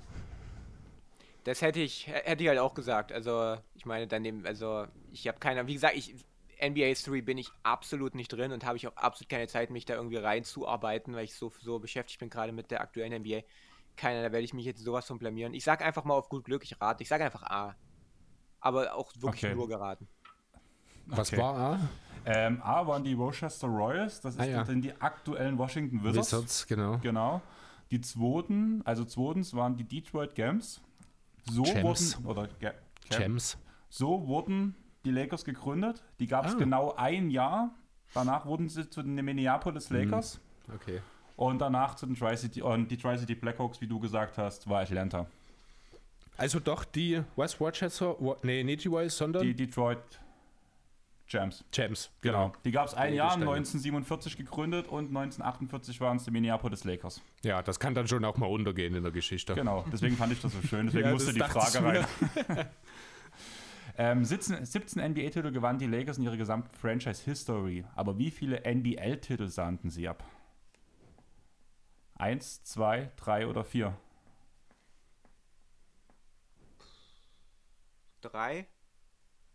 Zwei. Eins. Eins? Ja, das ist nämlich genau dieser eine Titel, weshalb die ganze Diskussion mit, mit den Boston Celtics, Celtics, ist. Ich dachte, es ging ah, um zwei Titel. Nein, Verdammt. Es ist einer. Das ist okay. dieser NBL-Titel. Also es gibt gleich viele NBA-Titel zwischen den Celtics und den Lakers. Und da ja die NBL zur NBA wurde, beharren natürlich die Lakers-Fans auf den 18. Titel sehr mhm. oft, während halt die Boston Celtics nur von den 17 Titeln reden, weil das ja eine andere Liga war. Ja. Ähm, mal gucken, wie es weitergeht. Die zwei Stars, Jerry West und Elgin Baylor, schafften es in ihrer Prime nie, einen Titel für die Lakers zu gewinnen. Vier Jahre vor Baylors Draft 1958 sorgte ein Sender der Lakers für Aufmerksamkeit, da er seine, seinen, äh, da er fünf Titel in Folge holte und danach direkt zurücktrat. Habt ihr einen Namen? Chris, nee. du bist, also du bist ja eher so der Historian, zumindest von oh, uns beiden. Ja. Von daher, also ich kann dich vollkommen verstehen, Julius. Ich würde genau, ich würde genauso, wenn, mir, wenn mich jemand irgendwie zu den Clippers-Historie ausfragt, ich hätte keine Ahnung. Gib, mir, gib mal die vier Antwortmöglichkeiten. Okay. Vielleicht macht Ähm, einer Sinn. Erstens Alden Campbell. Zweitens AC Green. Drittens George Mikan. Viertens Vern Mikkelsen. Oh, also zwei von den vier Namen kenne ich. Ich sag C. Wir reden, äh, wir reden von einem Center direkt oder? Wir reden von einem Center, der erst auch der Starting Center war. Das war so der erste Mhm. richtige Star der damaligen Also ich, Lakers. ich weiß, dass George Mikan ein Center war. Ich bin mir relativ sicher, dass AC Soll ich dir was Queen sagen? Das sind, alles, war. das sind alles Vierer beziehungsweise Fünfer. Echt? Ja. Okay, dann habe ich AC Queen sogar falsch im auf dem Schirm. Aber ich gehe auch mit, äh, ich glaube, Mikan ist auch C. Ne? Genau. Julius, du hast auch C gesagt, Ja, aber ich glaube, den nehme ich auch, denn Mikan ist sowas wie, ich glaube, der erste Playboy der NBA auch gewesen, wenn mich nicht alles Genau. täuscht. Ne? Und auch der erste Playboy der Lakers. Und mit denen hat er 1949 bis 1954 die ersten fünf Titel für die Lakers in der NBA geholt. Mhm. Danach gab es eine relativ große Flaute und ja, die Showtime La- Lakers um ihren Rookie Magic Johnson gewannen 1982 die Meisterschaft. Neben Magic war auch Karim einer der besten Scorer des Teams. Aber wie viele Spieler landeten von diesem Team überhaupt bei Double Digits oder mehr? Äh, oder ja, bei Double Digits.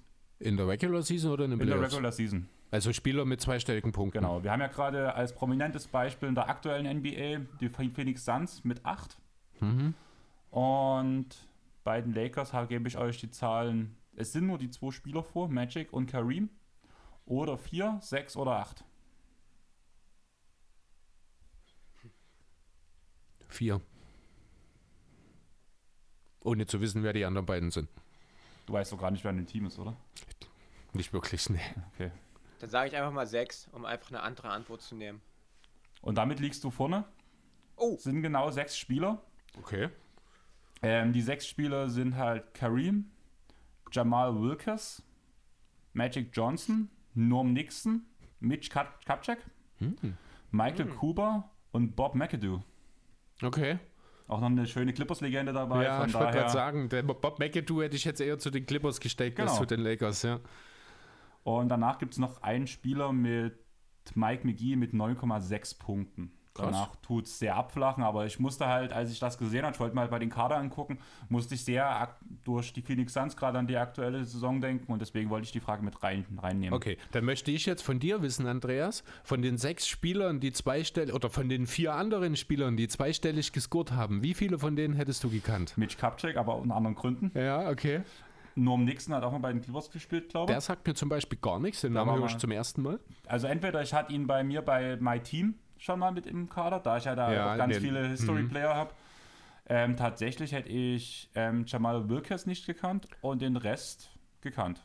Wenn Okay. ich jetzt weiter runtergehe, Kurt Rambis sagt mir noch was, Ja, Mhm. Eddie Jordan und dann war's das. okay. Kevin McKenna war noch im Team, Jim Brewer, ähm, Clay Johnson, Eddie Jordan, Mark Landsberger, Mark Landsberger. Also ein richtig schön deutscher Name, aber wird es wahrscheinlich nicht sein. Mhm. Ja, Okay. das war das Team damals um Magic Johnson. In der Saison 6-7 verlor man zu Hause 72 zu 108. Das ist die höchste Heimniederlage der Franchise History. Wer war der Gegner? 2006, 2007. Ja, Äh, ich habe eine Vermutung, bevor du die Antworten sagst, ich zeige sie dir einfach Google mal ich. nur. Wieso? Wenn du ich, sie ich zeige sie dir nur hier, damit du einfach mal hörst. Ich aber die anderen, ist nicht meine Antwort, es ist nur meine Vermutung, dass du sie mal schon mal gesehen hast. Wo sind sie hier? Wenn du sagst, es ist richtig, sage ich es laut, ansonsten nee. nein, weil dann hättest du ja doppelte Ja, Punkte. weiß. Du hast keine, keine Idee? Ähm, wir haben Dallas. Wir haben Dallas, die 76ers, die Celtics und die Clippers. Okay, dann ist meine Vermutung Houston schon mal falsch. Genau. Ähm, Ich nehme was? Dallas. Dallas, Philly? Dallas, Philly, Celtics, Clippers. Ich sag die Clippers, weil die Frage von dir kommt. Es sind die Mavericks gewesen. Verdammt. Ich wollte, ich habe halt so gedacht, naja, um die Lakers geht's, da ist Julius abgetan, Sixers mit reingenommen, Clippers mit reingenommen, noch Ja, ein okay. Hassverein von vielen Philly-Fans und von ja auch Lakers-Fans durch die Rivalität, Ja, dann nehmen wir die. Celtics noch mit rein und Dallas hat als richtige Antwort, von daher. Okay. Dann hoffe ich, dass ihr zumindest die letzte Frage mal on top beantworten können, weil es zumindest, da habe ich sogar schon die NBA verfolgt. Okay. Ähm, an welcher Stelle wurde Moritz Wagner gedraftet? Wer? Moritz Wagner. Ach, Moritz. Ich habe Markus jetzt verstanden. Oh ah, ich möchte sagen 27. 25, nee, 25. 25. Ist das deine Antwort? Äh, es war. Es, 27 war, glaube ich, hart. Ich sag 25. Damit kriegt Chris keine Antwortmöglichkeit und ist genau richtig. Moritz Wagner ging an der 25 weg. Grayson Allen an der 21, Aaron Holiday an der 23 und der Timelord an der 27. Okay, hätte ich nicht gewusst. So. Weißt du, von daher Hut ab, das wäre ich nie drauf. Ich hätte den früher erwartet, irgendwie in den späten 10 also so an 19, 18, 19 hätte ich jetzt wahrscheinlich gesagt.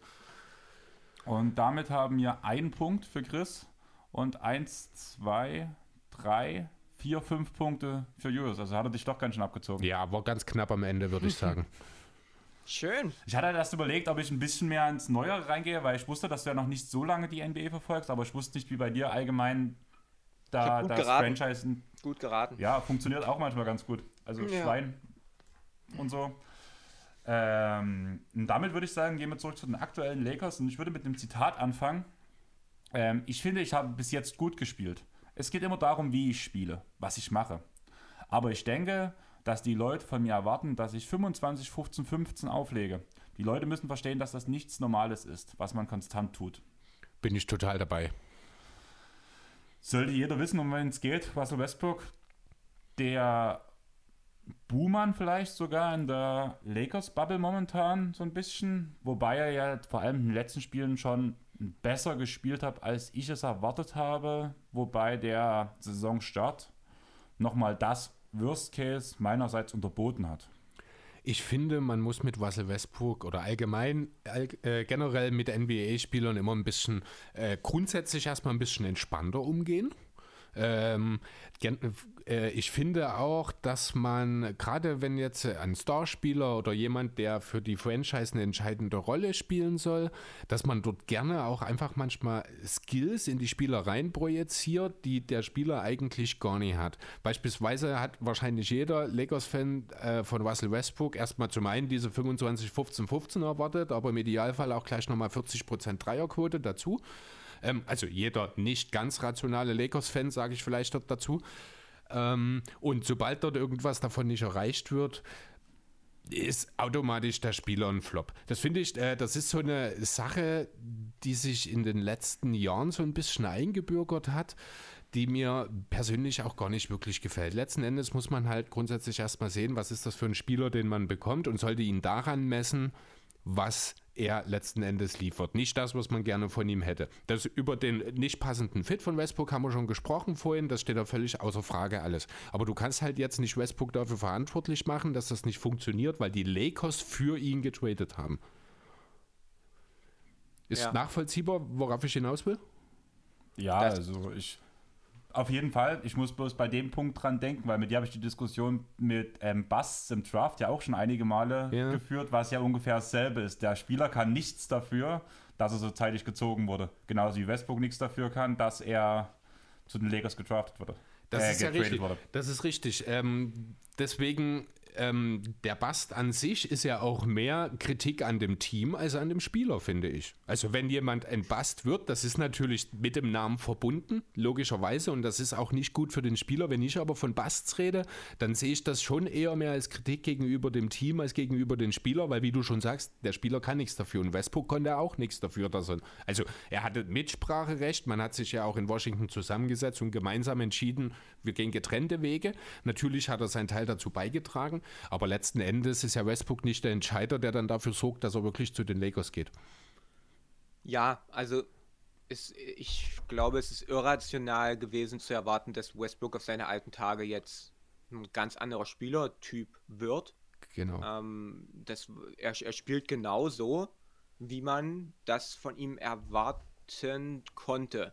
Was ich mich aber frage, ist, wer, also er sagt, Leute erwarten von mir, dass ich 25, 15, 15 auflege, aber da frage ich mich dann, wer, wer hat das gefordert von dir oder wer will, dass du 25, 15, 15 auflegst? Ich, ich nicht. Also ich sage nicht, dass ich von Westbrook erwarte oder dass Westbrook in meinen Augen 25, 15, 15 auflegen soll. Er soll auch nicht 25, 10, 10 auflegen, um ein guter Spieler zu sein.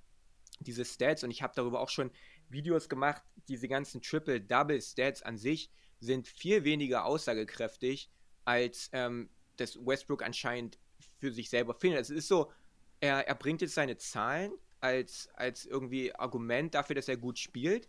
Wenn diese Zahlen aber überhaupt gar keine Aussagekraft darüber haben, ob er gut spielt. Du kannst 25, 15, 15 machen und insgesamt nicht wirklich gut spielen. Und das geht damit los, dass individuelle Rebounds an sich ähm, keine, keine wertvolle Statistik sind. Es geht darum, wie reboundet das Team, wenn der Spieler auf dem Parkett steht. Und Westbrooks Teams in den letzten Jahren rebounden besser, wenn er auf der Bank sitzt, als wenn er spielt. Das heißt, es ist mir egal, ob er 15, 20 oder 30 Rebounds macht. Wenn man am Ende eine schlechtere Rebound-Quote hat, wenn er auf dem Parkett steht, dann hat das für mich nicht wirklich den ganz großen Wert. Und wenn wir über Assists reden, niemand erwartet von Westbrook, dass er 15 Assists macht.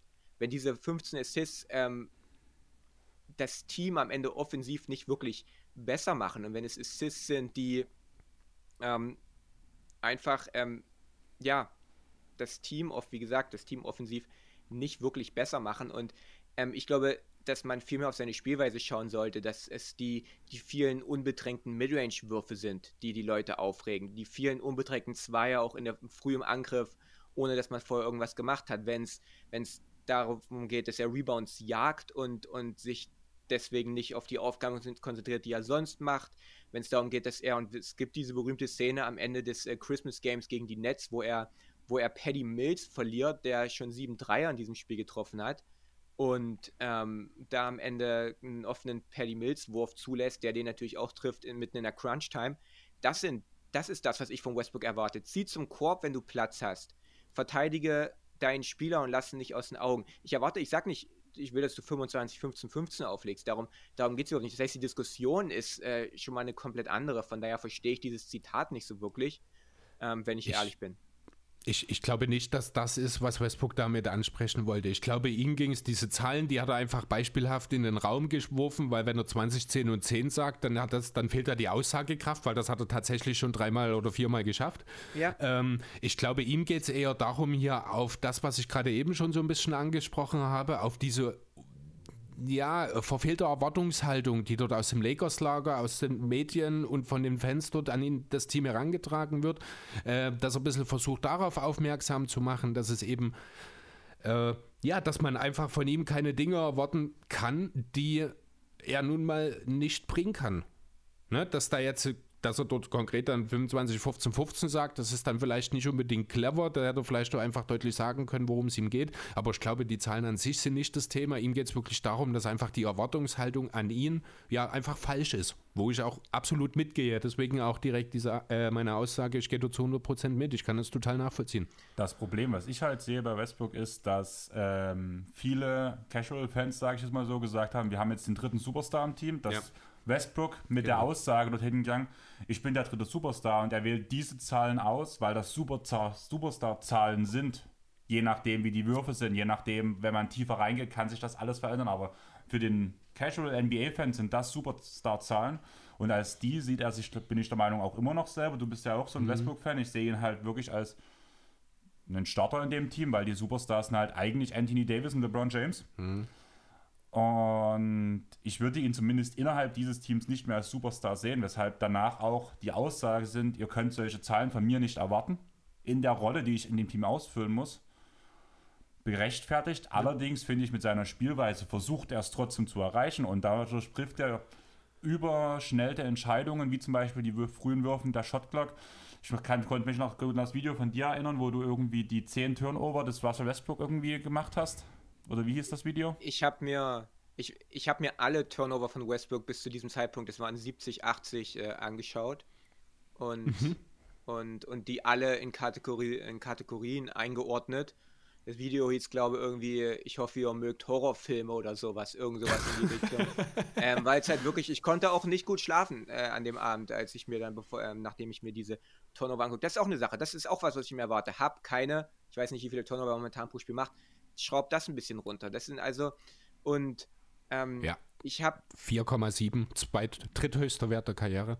Ja, und das ist runtergegangen. Also das ist, das war am Anfang der Saison, war er, glaube das war der, kann sogar der höchste Wert in, in der NBA-Geschichte gewesen sein. Ich glaube 70 Turnover nach 11, 12 Spielen oder so. Ähm, ich weiß es nicht mehr ganz genau, aber das ist halt sowas, was ich erwarte. Und ich habe nach dem Westbrook Trade ein Video gemacht, wo ich halt auch nicht drauf gekloppt habe, sondern ich habe auch geguckt, okay, in welcher Rolle kann Westbrook denn den Lakers helfen? Und wenn wir auf Westbrook den, den Werfer schauen, dann muss man da auch ganz klar abgrenzen. Westbrook ist kein guter Pull-Up-Werfer. Aus dem Dribbling kann er nicht gut werfen und das wird er auch, das, das wird er auch nicht mehr. Da müssen wir uns keine Illusion machen. Das sieht anders aus, wenn wir über Westbrook, den Catch-and-Shoot-Werfer, reden. Er hat letztes Jahr 40% bei den Wizards seiner Catch-and-Shoot-Dreier genommen. Der, ja, er liefert kein Spacing, aber wenn er frei ist und fängt und die Füße in Position bekommt und Zeit hat, dann ist er ein guter Werfer, aber dann muss er halt auch mal solche Würfe nehmen und nicht immer nur die Würfe aus dem Dribbling. Oder dass er halt als Verteidiger es immer noch in sich hat für einzelne Possessions, aber halt nicht mehr über komplette Spiele. Ähm, das heißt, es gibt schon durchaus, ähm, oder dass man quasi Westbrook nicht als jemanden einsetzt, der, und ich sage das in meinen Videos immer wieder, als jemanden, der Vorteile kreiert, weil das kann er halt einfach nicht so gut, sondern als jemanden, der, wenn LeBron oder Davis den Vorteil kreieren, dass Westbrook dann an den Ball kommt, mit schon einem vorher erschaffenen Vorteil und dann kann er diesen erweitern oder direkt Kapital schlagen. Das ist die Rolle, in der Westbrook am besten funktioniert. Das heißt, es gibt diesen Blueprint, wie Westbrook funktionieren kann, aber das sieht man momentan nicht so richtig. Das Dilemma ist, dass er individuell gar nicht mal so grauenhaft spielt und dass man ihn jetzt nicht unbedingt als Sündenbock ausmachen kann, aber die Rolle, in der er spielt, ist halt trotzdem nicht die, in der er optimal eingesetzt wird. Das heißt, wenn er eine Rolle eingesetzt wird, die nicht wirklich erfolgs bringt ist, dann kann er gut oder sehr gut in diese Rolle spielen, es bringt aber trotzdem nichts. Er müsste schon absolut überragend, traumhaft, fehlerfrei in diese Rolle spielen, damit es was bringt und das macht er halt auch nicht. Aber in einer ganz anderen Rolle müsste er vielleicht nur mittelmäßig spielen und hätte trotzdem den größeren und besseren Impact. Ich bin kein Westbrook-Hater, aber ähm, ich glaube, dass ja, dass einfach ähm, ja, er da auch nicht so eingesetzt wird, wie es am gewinnbringendsten ist, in meinen Augen. Thema nicht grauenhafte Leistung von Westbrook.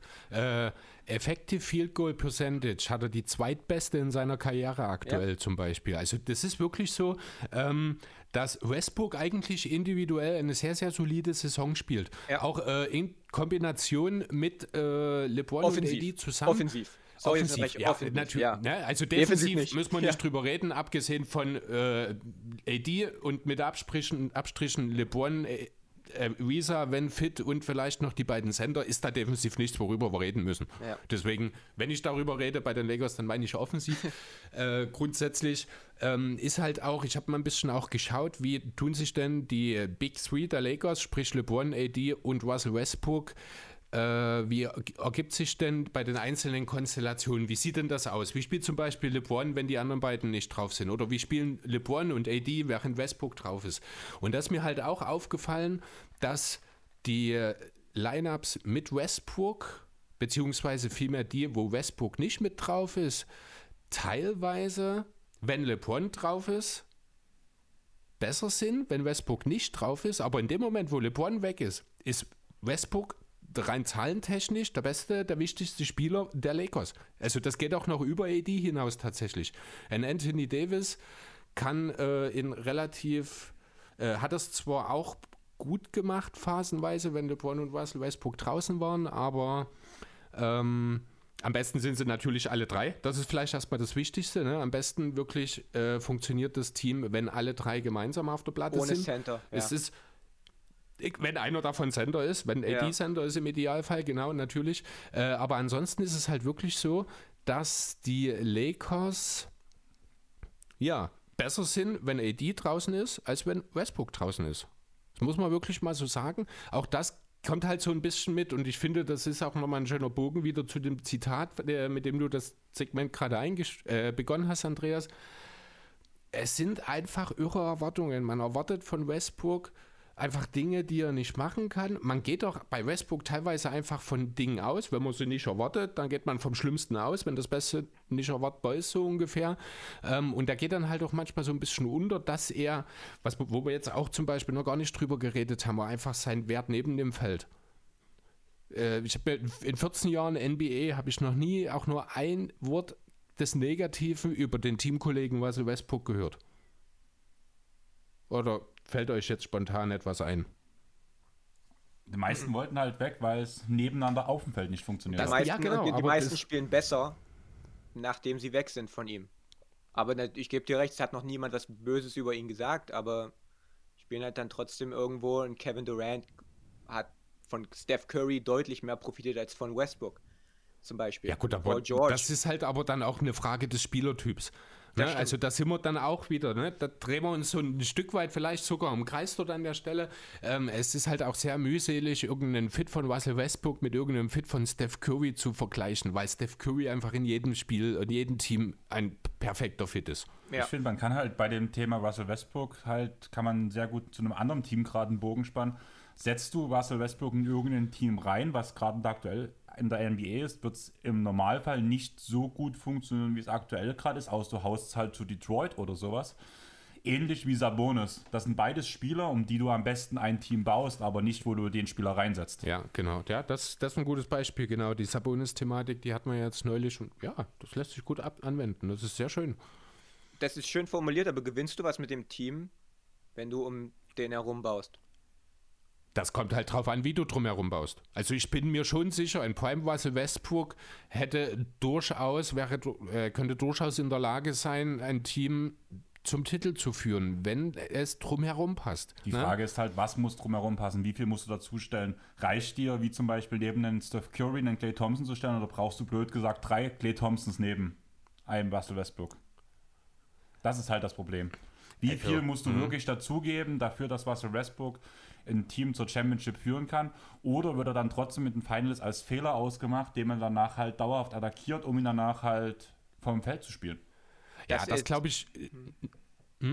Das ist Julius? immer so ein bisschen die Kritik an, an Westbrook gewesen, dass du mit ihm als besten Spieler nicht wirklich in den Playoffs was gewinnst, aber dass halt der Fit, äh, dass du ihn halt auch schlecht in dein Team integrieren kannst. Und deswegen ist ja Westbrook so dieses perfekte Beispiel von, so von einem sogenannten Floor Raiser. Und das hat man ja letztes Jahr gesehen bei den Wizards. Westbrook ist ein Team, der während der langen Regular Season ähm, dein Team auf ein auf ein gewisses Mindestlevel hebt. Du bist mit Westbrook im Team, bist du nie das schlechteste Team der NBA. Du bist nie grauenhaft. Weil sein Motor, weil niemand an einem Dienstagabend in Detroit im Januar härter spielt als Westbrook. Ja. Als Beispiel. Aber Westbrook ist halt. Rainy Day in Stoke. Ja, aber die Frage ist, willst du wirklich so einen Spieler, also wenn du ein schlechtes Team bist, wie gesagt, du bist nie grauenhaft, aber Westbrook ist dafür jemand, der halt das Ceiling deines Teams, also das, das, das, der Best Case, das maximale, ähm, das maximale, was du halt rausholen kannst quasi, der das nicht wirklich erhöht. Und das ist ja immer so ein bisschen, so ein bisschen die Kritik gewesen an Westbrook. Das ist ja Jahr für Jahr. Man hat das, ich habe die, die Houston-Serie angesprochen. Westbrook, und da gibt es ja diese schönen Fotos, wo, wo da der, der, der, der nächstbeste Lakers-Defender meint, der stand in der Zone. Westbrooks Matchup stand in der Zone, während Westbrook den Wurf genommen hat. Du spielst quasi 4 gegen 5. Die Rockets haben 4 gegen 5 gespielt gegen die Lakers mit Westbrook. Und, und das ist halt immer so ein bisschen diese, diese Westbrook-Diskussion gewesen, weshalb er halt auch nie, auch wenn er MVP war, aber nie auch so wirklich als so Top 5 super, super, Superstar galt und es man immer sagt, okay, der ist besser, der ist besser, der ist besser. Ähm, das ist halt immer so ein bisschen die Sache mit Westbrook gewesen. Das Ding ist, also du hast vorhin gesagt, du bist kein Russell Westbrook-Hater. Ich bezeichne mich ich doch. eigentlich schon selber als Russell Westbrook-Hater. Aber gerade auch diese Argumentation, die du gebracht hast, fand ich gerade sehr bezeichnend für die Zeit der Bucks vor dem Titel um Janis. Man hat auch gesagt, er ist ein Floor Racer, er bringt dich jedes Jahr in eine gute Position in den Playoffs. Schafft man aber mit einem Janis, schafft man den letzten Step zum Titel nicht. Klar, Janis hat es jetzt in einer kürzeren Zeit geschafft, sein Spiel umzustellen, sodass es funktioniert. Man hat das ideale Team drumherum gebaut. Ja, aber es meine hat, er Frage hat sich ist, auch noch entwickelt. Genau. ne? Und man Das- wäre auch nicht Meister geworden, wenn, wenn die Nets fit gewesen wären. Möchte ich mal, möchte ich mal behaupten. gut möglich, ja. Ja. Wobei ich das dieses Jahr anders sehe. Das wird sich ja vielleicht dieses Jahr zeigen. Genau, vielleicht sehen wir das noch. Aber so vom Prinzip her meine ich halt, weil, mir, gena- weil das sind ja genau die Aussagen, die mir auf einen Jannis gebracht haben. Klar, er ist noch wesentlich jünger als Westbrook zu dem Zeitpunkt gewesen. Aber dass man mit einem Jannis keinen Titel gewinnen kann als besten Spieler. Und meine Frage ist dann halt, bei, auch bei einem Westbrook, wenn man halt das ideale Team um ihn baut, reicht es dann oder reicht es dann nicht? Ich würde aus meiner Sicht sagen nein, weil ich einfach ihn da als Spieler nicht so viel zutraue, vor allem von der mentalen Sache. Also er ist zwar immer wieder mit. Ja, da na, gehe ich komplett gegen dich. also ich rede nicht davon, dass er nicht immer alles will, aber er überdreht dadurch. Okay. Ähm, ja, trotzdem würde ich äh, in einen entscheidenden Moment, ich glaube, Russell Westbrook mehr vertrauen, trotz jetzt vielleicht nicht unbedingt idealer Quoten, äh, für einen entscheidenden Wurf, als ich es bei manch anderem Star, der vielleicht allgemein ein besserer Schütze ist, da hätte ich bei ihm ein besseres Gefühl. Einfach weil ich, bei Russell Westbrook habe ich nie das Gefühl, er würde mich enttäuschen. Versteht ihr, was ich meine? Und das ich ist hab bei das, ihm immer das Gefühl, er würde mich enttäuschen. Ich, auch, ich hab, bei, bei Russell Westbrook hätte ich nie das Gefühl, er lässt mich hängen. Das kann man, glaube ja, ich, sagen. genau, besser formuliert, Aber- danke. Ja. enttäuscht bin ich ständig von ihm auch gewesen. Und, und die Quoten sind da. Die Quoten, wie seine Würfe sind in One-Possession-Games innerhalb der letzten 24 Sekunden, die kann man einsehen. Es ist historisch grauenhaft. Hat seine Game-Winner dabei, da sind, äh, hat auch schon schwierige, wirklich spielentscheidende Würfe getroffen. Aber Westbrook in der Crunch-Time vertrauen, das tue ich nicht. Und ich, sag, ich, ich behaupte ja nicht mal, ähm, dass man mit Westbrook nie einen Titel gewinnen kann. Aber mit ihm als besten Spieler habe ich in seiner Prime nicht gesehen und sehe ich heute erst recht nicht mehr. Und Janis, ähm, das ist ja ähm, die, die Entwicklung, die Janis gemacht hat, die man jetzt auch in den Playoffs gesehen hat, dass er sich quasi vom, von einem, von einem äh, Point Forward, als der immer gespielt hat, wirklich zu einem waschechten Big Man entwickelt hat.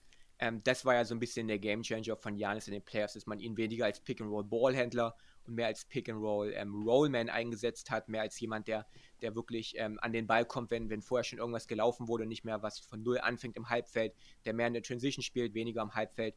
Ähm, das war ja so ein bisschen für Janis der Game Changer in den Playoffs. Werden halt Schwächen gnadenlos aufgedeckt. Ich meine, darauf sind die Gameplans der, der, der Gegner aufgestellt, dass du dem, dass du Spielern ihre größte Stärke wegnimmst, die zweitgrößte Stärke am besten auch wegnimmst, ihre größte Schwäche zum Vorschein bringst. Und wenn du Spieler hast, die eklatante Schwächen haben, und Janis ist immer noch so ein Spieler, ähm, weswegen ich bei Janis immer noch nicht 100% überzeugt bin, dass er, dass er, dass er wirklich in den Playoffs der, der, der, der allerbeste Spieler sein kann, ist, weil man halt, das Defenses kriegen es trotzdem immer noch hin, dass sie zum Vorschein bringen, dass er halt nicht wirklich werfen kann. Und wenn du halt, wenn deine Schwächen größer sind als bei anderen Spielern, ähm, wenn du wirklich massive Schwächen hast, dann ist es halt auch so viel einfacher, die wirklich zum Vorschein zu bringen. Und das äh, sieht man halt Jahr für Jahr in den Playoffs, wenn wirklich Defenses planen können, dass sie wirklich Westbrook zu Turnovern zwingen, dass sie Westbrook, wie sie Westbrook verteidigen, dass man das ist ja, in den Playoffs wird man ja ganz anders verteidigt. Das ist ja alles auf einem ganz, ganz anderen Niveau als in der Regular Season, wo man alle zwei Tage gegen komplett neue Teams spielt. Von daher, ähm, ja, genau. Ja, vielleicht ist das äh, wirklich eine reine Gefühlssache von mir. Also ich bin mir natürlich auch darüber bewusst, dass Russell Westbrook auch in den Klatschsituationen alles andere als äh, ja, der Game Winner ist, um es mal so schön zu sagen. Aber ich, ich, ich kann es auch nicht greifen. Also ich könnte jetzt nicht sagen, es liegt an dem und an dem, dass ich so empfinde. Es ist einfach die Art und Weise, wie er auf dem Feld agiert. Klingt doof, weil das genau das Problem ist, ist gleichzeitig nämlich auch das, was ihn für mich so, so nahbar macht. Wisst ihr? Dieses dieses immer brennende Feuer, dieser Motor, wie du gesagt hast, Julius, ähm, dieses nie aufgeben. Das Dann sind, müsstest du ja aber auch ein Montrezl Harrell-Fan sein. Ähm, Das ist das alles, ist schon was du gerade allein, aufgezählt al- hast, alleine ist- schon deswegen, weil er ein ehemaliger Clipper ist, tue ich mich schwer. Du hast nicht ganz unrecht. Ich habe zum Beispiel auch einen Kenneth Farid ist ja auch früher so ein Typ gewesen. Den habe ich auch gefeiert für die Nuggets. Der hat kaum Skills, der Kerl. Aber der rennt hoch und runter das ganze Feld 48 Minuten, wenn es sein muss. Der haut dir unterwegs noch sieben LEU-Dunks rein, die er von irgendwo auf dem Feld zugeworfen kriegt, weil er einfach ohnehin nie aufhört zu rennen und dann halt mal kurz abspringen kann. Ähm, Im Grunde ist Westbrook ja genauso ein äh, Michelin-Menschen, so ein Energiebündel. Und ich mag sowas einfach. Und im Zweifel, ähm, völlig irrational wahrscheinlich, aber im Zweifel gebe ich lieber jemanden, bei dem ich sehe, der ist Feuer und Flamme für das, was er macht, den Ball in einem entscheidenden Moment, äh, als jemanden, ja, der, für den das vielleicht doch was völlig Normales ist, der da im Endeffekt vielleicht gar Kawhi. nicht. Ja, Katastrophe. Schrecklich. Wenn ich Kawhi, ich könnte nicht mal hingucken, wenn der für mich einen entscheidenden Wurf nehmen muss, weil ich würde, der, der strahlt nichts aus dabei. Also ich habe hingeguckt, wo er den Bo- Wurf für Toronto genommen hat. Ja, und selbst dort hat er nichts ausgestrahlt. Da sitzt er dann während diesen vier Bounces in der Ecke neben Embiid und 17 Fans dahinter, die da alle total aufgeregt, glänzende Augen, alle gucken, was passiert und Kawhi sitzt dort, als würde er gerade ein Ei legen. Ja, es ist, ist halt, es, das ist mir suspekt, tut mir leid. das ist ja so, das ist ja so diese, diese Jordan gegen LeBron-Diskussion. Wen willst du, wen willst du im, im letzten Spiel entscheiden Angriff? Und, und viele sagen Jordan, weil er halt wirklich den Wurf nimmt und weil er dieses, diese Mentalität hat oder, oder Kobe oder LeBron. Weil Kobe wird den Wurf nehmen, komme was wolle, während LeBron das richtige Play macht. Ähm, und das Genau. ist halt nicht unbedingt immer der Wurf, sondern das ist dann häufig auch der Pass zum, zu einem freien Mitspieler. Und da ist LeBron oft enttäuscht worden. NBA Finals 2018, ähm, dieses Spiel 3, wo er dann in die Ecke zu, Cor äh, zu, zu Kyle Korver kickt, der nicht reinmacht. Oder jetzt ähm, im Closeout-Game in der Bubble, wo er zu Danny Green rausgekickt hat, weil vier Verteidiger um ihn drum waren in der Zone, der dann halt nicht macht. Aber das ist das richtige Play. Und, und da kommen wir wieder auf Westbrook zurück, der halt, der wird diesen Wurf nehmen, komme was wolle. Aber ich möchte dann lieber den Spieler, der die richtige Entscheidung trifft. Und gerade dieses Decision-Making, das richtige Entscheidung treffen, das klügste Basketball-Play machen, ist halt absolut keine Stärke von Westbrook und das zeigt sich in der Ja. Crunch-Time, das zeigt sich in allen möglichen Situationen. Und es ist mir ein Spiel, wo Westbrook in 90% der Aktionen die richtige Entscheidung trifft, ist mir hundertmal lieber als irgendein Triple-Double oder, oder ein 20-20-20-Spiel. Und das ist, das ist so ein bisschen mein Problem, was ich mit Westbrook habe. Das Ding, was ich bei Westbrook halt vor allem sehe, was du jetzt auch gerade sagst, du hast halt zum Beispiel die Crunch-Time angesprochen, aber auch bei einem sehr intensiven, schnellen Spiel vor allem merkt man sehr schnell, wie Westbrook überdreht. Umso mehr die Pace ansteigt, finde ich, umso mehr nimmt Westbrook so diese Midrange-Jumper aus dem Pull-Up raus. Was halt auch ein Riesenproblem ist, weil er die einfach nicht trifft. Und das ist halt wirklich bei Westbrook, man merkt, wie wenn das Adrenalin steigt, wie seine Wurf-Attempts steigen, blöd gesagt. Mhm. Ja. Das kann Ja, gut gehen, ideal- das kann dir Spiele ja. gewinnen, aber öfter geht es halt leider schief. Ideal ist es nicht und auch gerade äh, Thema letzter Wurf und das richtige Play. Ich werde dort auch immer im Team LeBron. Bin da also grundsätzlich auch total bei dir, Julius. Ich würde auch das richtige Play anstatt den Wurf auf Biegen und Brechen quasi vorziehen. Äh, und trotzdem würde ich äh, äh, trotzdem fühlt sich Westbrook richtig an, Leute. Ich weiß es nicht. Es ist total blöd. Es ist null, ja, null rational. Ich kann es nicht erklären. Ich werde wahrscheinlich morgen da sitzen und mich fragen, was hast du eigentlich gestern für einen Blödsinn von dir gegeben? Und trotzdem, werde, und trotzdem werde ich noch davon überzeugt sein. Ich finde, von, äh, es gibt nur ganz, ganz wenige Spieler auf der wahrscheinlich ganzen Welt, die dieses Feuer für das Basketball auf dem Feld mehr rüberbringen, als es was er Westbrook tut. Dass er dabei ständig, über, äh, ständig ist vielleicht übertrieben, aber dass er dabei gelegentlich überdreht, dass er dort falsche Entscheidungen trifft, das macht ihn in dem Moment, wenn man wirklich nicht über die Basketball-Skills, sondern über dieses Drumherum reden, macht ihn das für mich für ein, zu einem absoluten Unikat. Im positiven Sinne. Da diskutiert, glaube ich, Und damit auch halt zu einer Vertrauensfigur, zu jemandem, dem ich dann halt auch diesen letzten Wurf anvertrauen würde, auch gegen jeden logischen Sinn. Ja, aber wenn du einen äußerst engagierten Klempner hast, der immer alles selber machen will, der danach dein Herd anschließen soll, dem würde ich auch nicht vertrauen, obwohl er so engagiert ist. Ja, gut, das, geht, das ist jetzt ein bisschen weit hergeholt, weil wir reden ja nicht davon, dass Russell Westbrook auf einmal einen Freistoß im Fußball aus 30 Metern treffen soll. Wir bleiben ja immer noch in das, im selben Metier. Ne? Und da ist es ja auch klar, auch der Klempner A hat vielleicht mehr Skills auf dem Klo als in der Küche und dafür Klempner B in der Küche oder so. Also du weißt, was ich meine. Das ist ja völlig normal. Äh, aus, abgesehen von LeBron gibt es halt für gewöhnlich nicht diesen einen, der alles kann. Auch LeBron kann natürlich nicht alles, das wissen wir auch. Ähm, aber ja, wie gesagt, es ist irrational. Ich will das auch gar nicht unbedingt jetzt versuchen, schön zu reden oder sowas. Ich weiß selber, dass es Quatsch ist und wie gesagt, es ist, macht eigentlich keinen Sinn, aber ich, ich mag Russell Westbrook einfach. Ich mag den Typen weniger, also die Art und Weise, sein Spiel an sich, dieses mit dem Kopf durch die Wand, das ist eigentlich auch nicht meins. Ich bin mehr der Filigrane, ich mag dann lieber die Typen wie Steve Nash oder sowas, eher die Playmaker, Jason Williams natürlich, als dass ich äh, so einen explosiven Scorer auf der Eins haben will. Aber ah, Westbrook ist dort einfach äh, different one.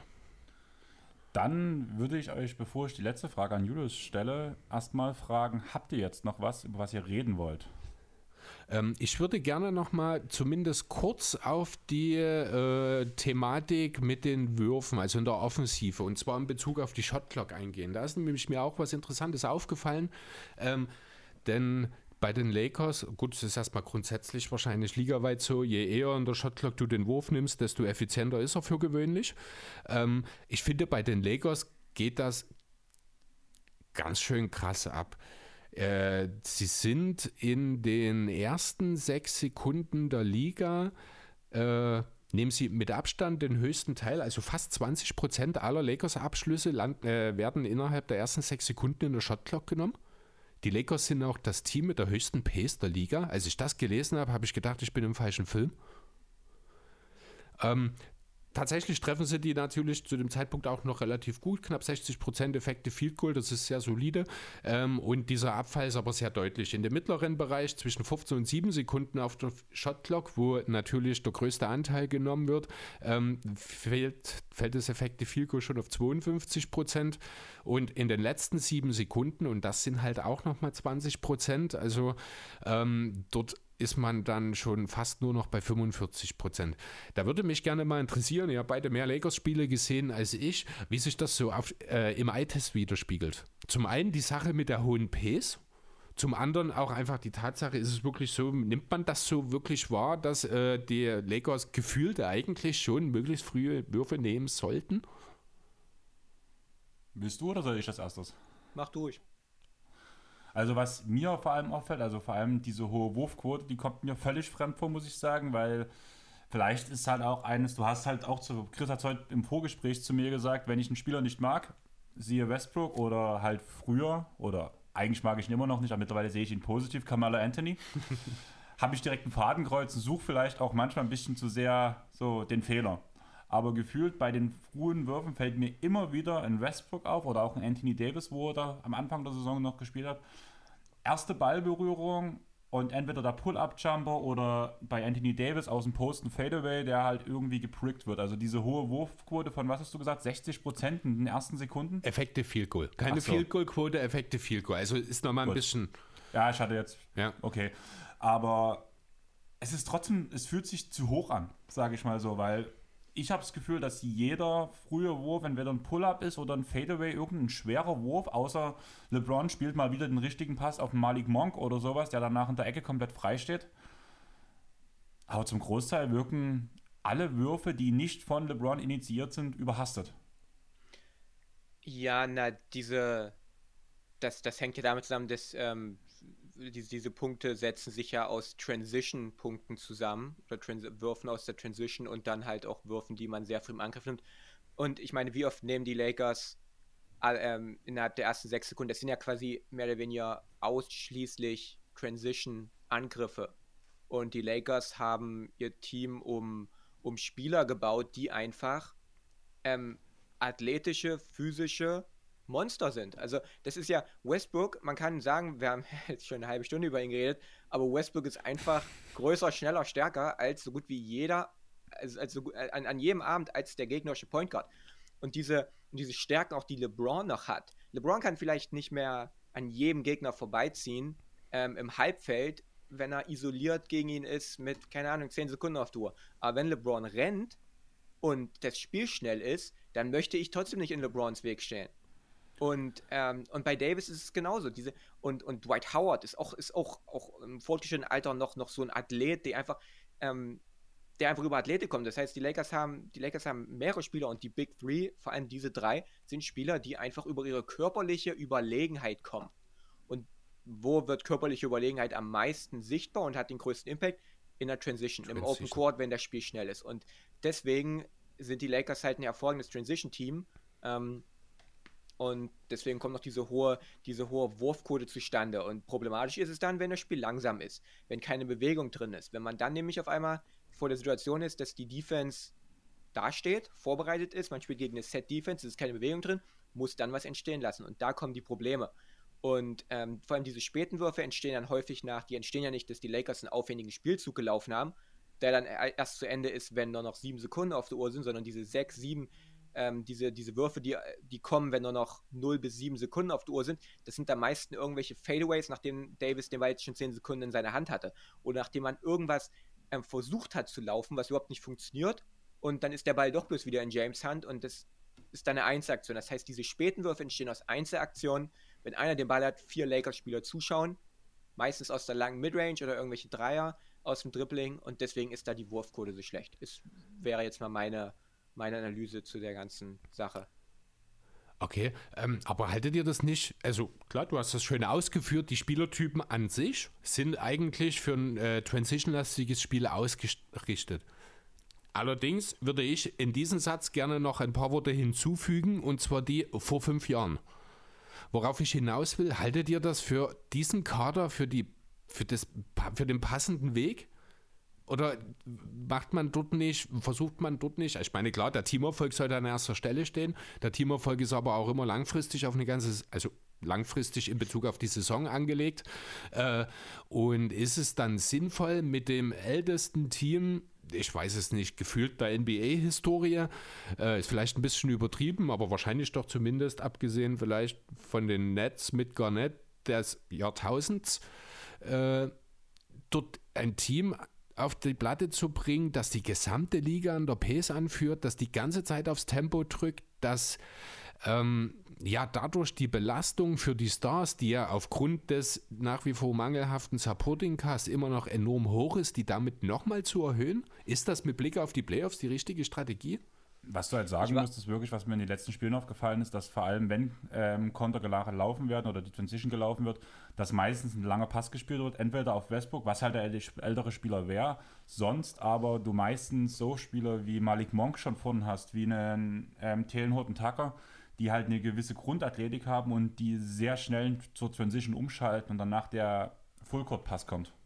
Dass es also nicht die klassische Transition ist, wo man den Feld, das Feld hoch und runter rennt sozusagen, sondern dass man tatsächlich mehr den Ball als die Spieler bewegt in solchen Situationen. Also zumindest ist mir das jetzt in den letzten Spielen vor allem aufgefallen, die ich jetzt geguckt habe, nochmal in Vorbereitung auf den Pod. Okay.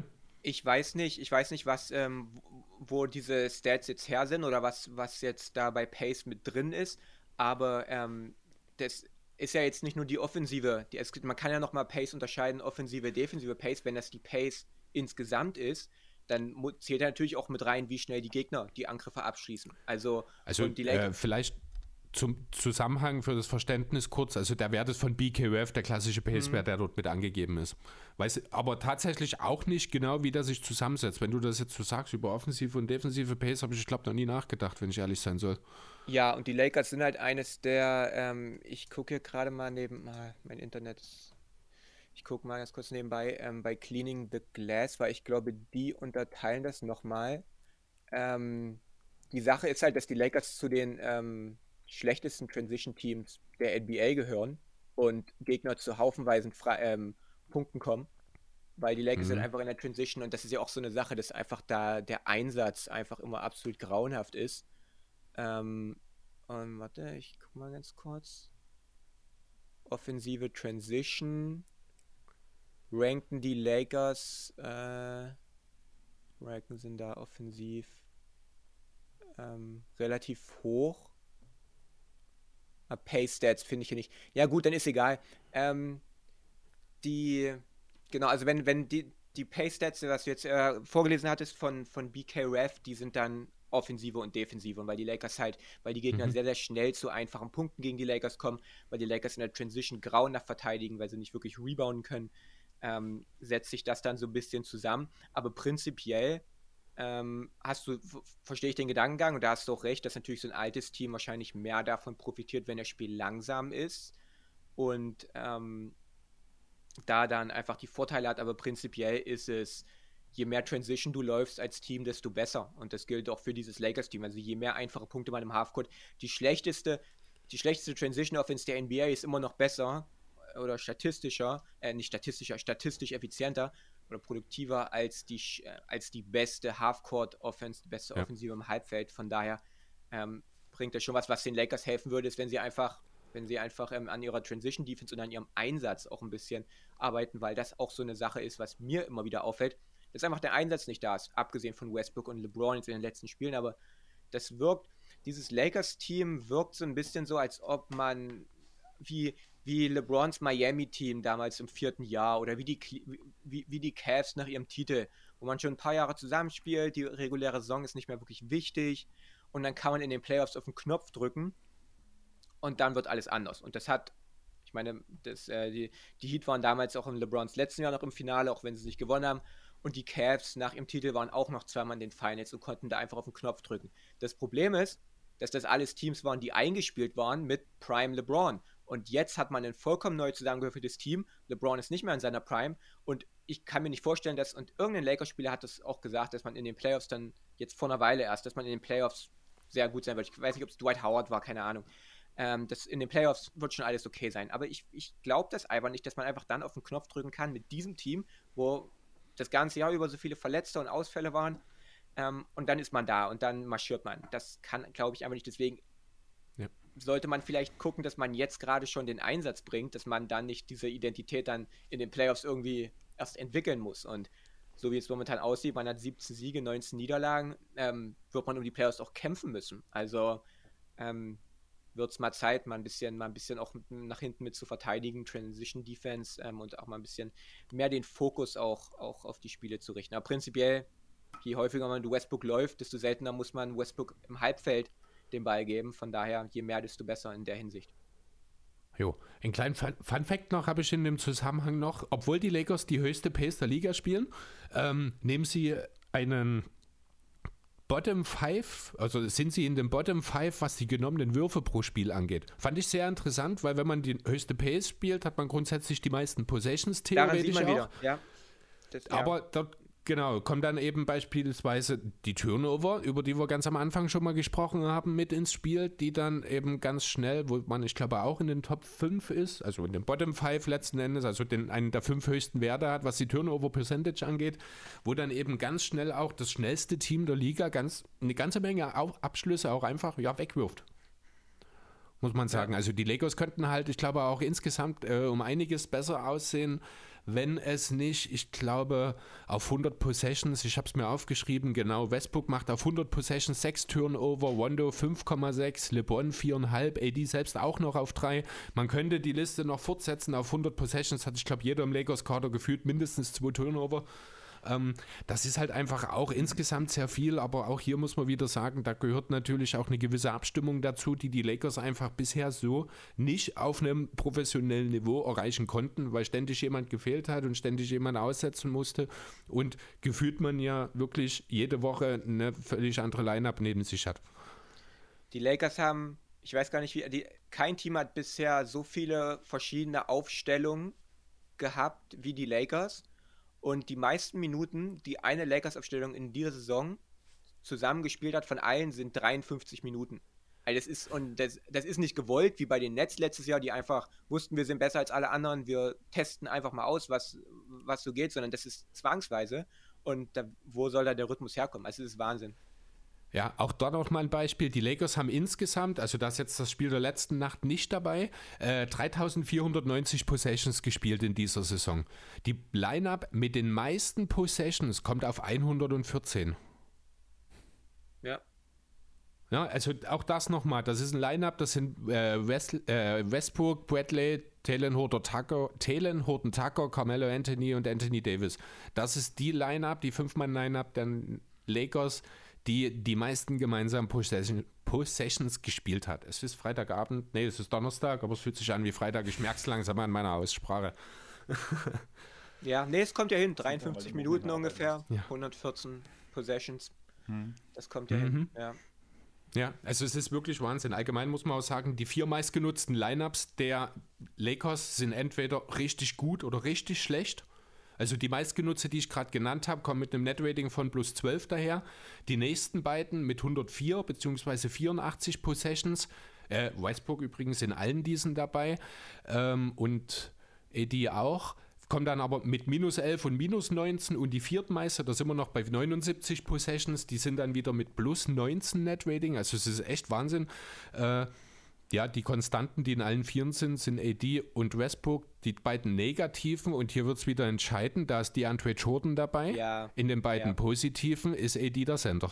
Das ist genau, das ist genau die Sache. Und das ist auch genau der Grund, so komisch wie das jetzt vielleicht klingt, warum ich optimistisch bin, was die Lakers angeht in dieser Saison, weil Jordan in den Playoffs nicht mehr spielen als außer, außer der hält ja. Frank Vogels Familie irgendwie als Geisel irgendwo. ähm, aber das in ist ja genau Haus in das. Dallas. genau, das ist genau das. Die Lakers, die Lakers sind mit Davis auf der 5 bärenstark in diesem Jahr. Sie sind mit LeBron auf der 5. Jedes Mal, wenn, ins, wenn ein traditioneller Center spielt, können sie nicht punkten und können nicht verteidigen. Und jedes Mal, wenn ein traditioneller Center auf der Bank sitzt oder wenn, wenn kein traditioneller Center spielt, läuft's. Und in den Playoffs Ja. muss man dann halt mit Davis auf der. Da müssen sich dann LeBron und, und Davis die Minuten auf der 5 teilen in, in, in gewissen Matchups. Ähm, kann man ja auch noch einen Dwight Howard spielen lassen. Aber das ist genau der Grund. Das ist halt. Ja, Das- kommt dann, aber diese ja. Matchups, die sind dann im Grunde schon auf die Jazz und vielleicht mit Abstrichen noch äh, eventuell in die Ayton und die Suns begrenzt, aber, Aber- ansonsten mhm. sehe ich den Dwight Howard halt auch wirklich nicht. Ich glaube, na, man hat man hat's gut gesehen in, in der Bubble. In der ersten Runde hat äh, Dwight Howard viel gespielt gegen, gegen Nurkic und Lillard. Ähm, in der zweiten Runde hat er überhaupt nicht gespielt gegen, dies, äh, gegen diese Microball Rockets. Da ging es nicht. Dann äh, Ja. gegen, gegen äh, Jokic, wo man wirklich so einen großen Body auch in der Zone brauchte, hat er dann auf einmal wieder gespielt. Und dann haben sie Aber es das gegen kann Miami. halt Davis, hm, ja, das kann halt aber Davis, finde das- ich, besser.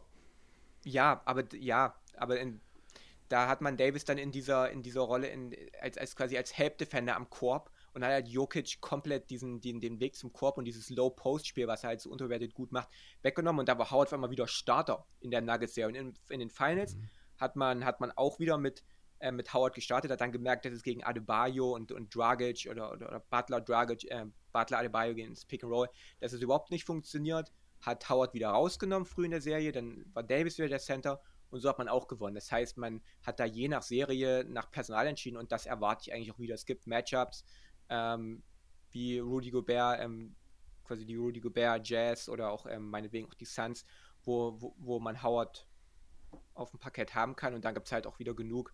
Ähm, die, die Warriors fallen mir da zum Beispiel ein, wenn die klein spielen mit Draymond Green, wo ich Ja. Howard überhaupt nicht haben will. Aber ähm, halt dann auch nur ähm, sehr, sehr in Maßen alles.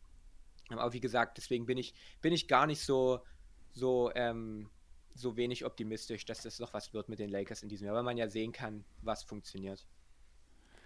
Hast du jetzt noch was vorbereitet, Julius, oder Nö.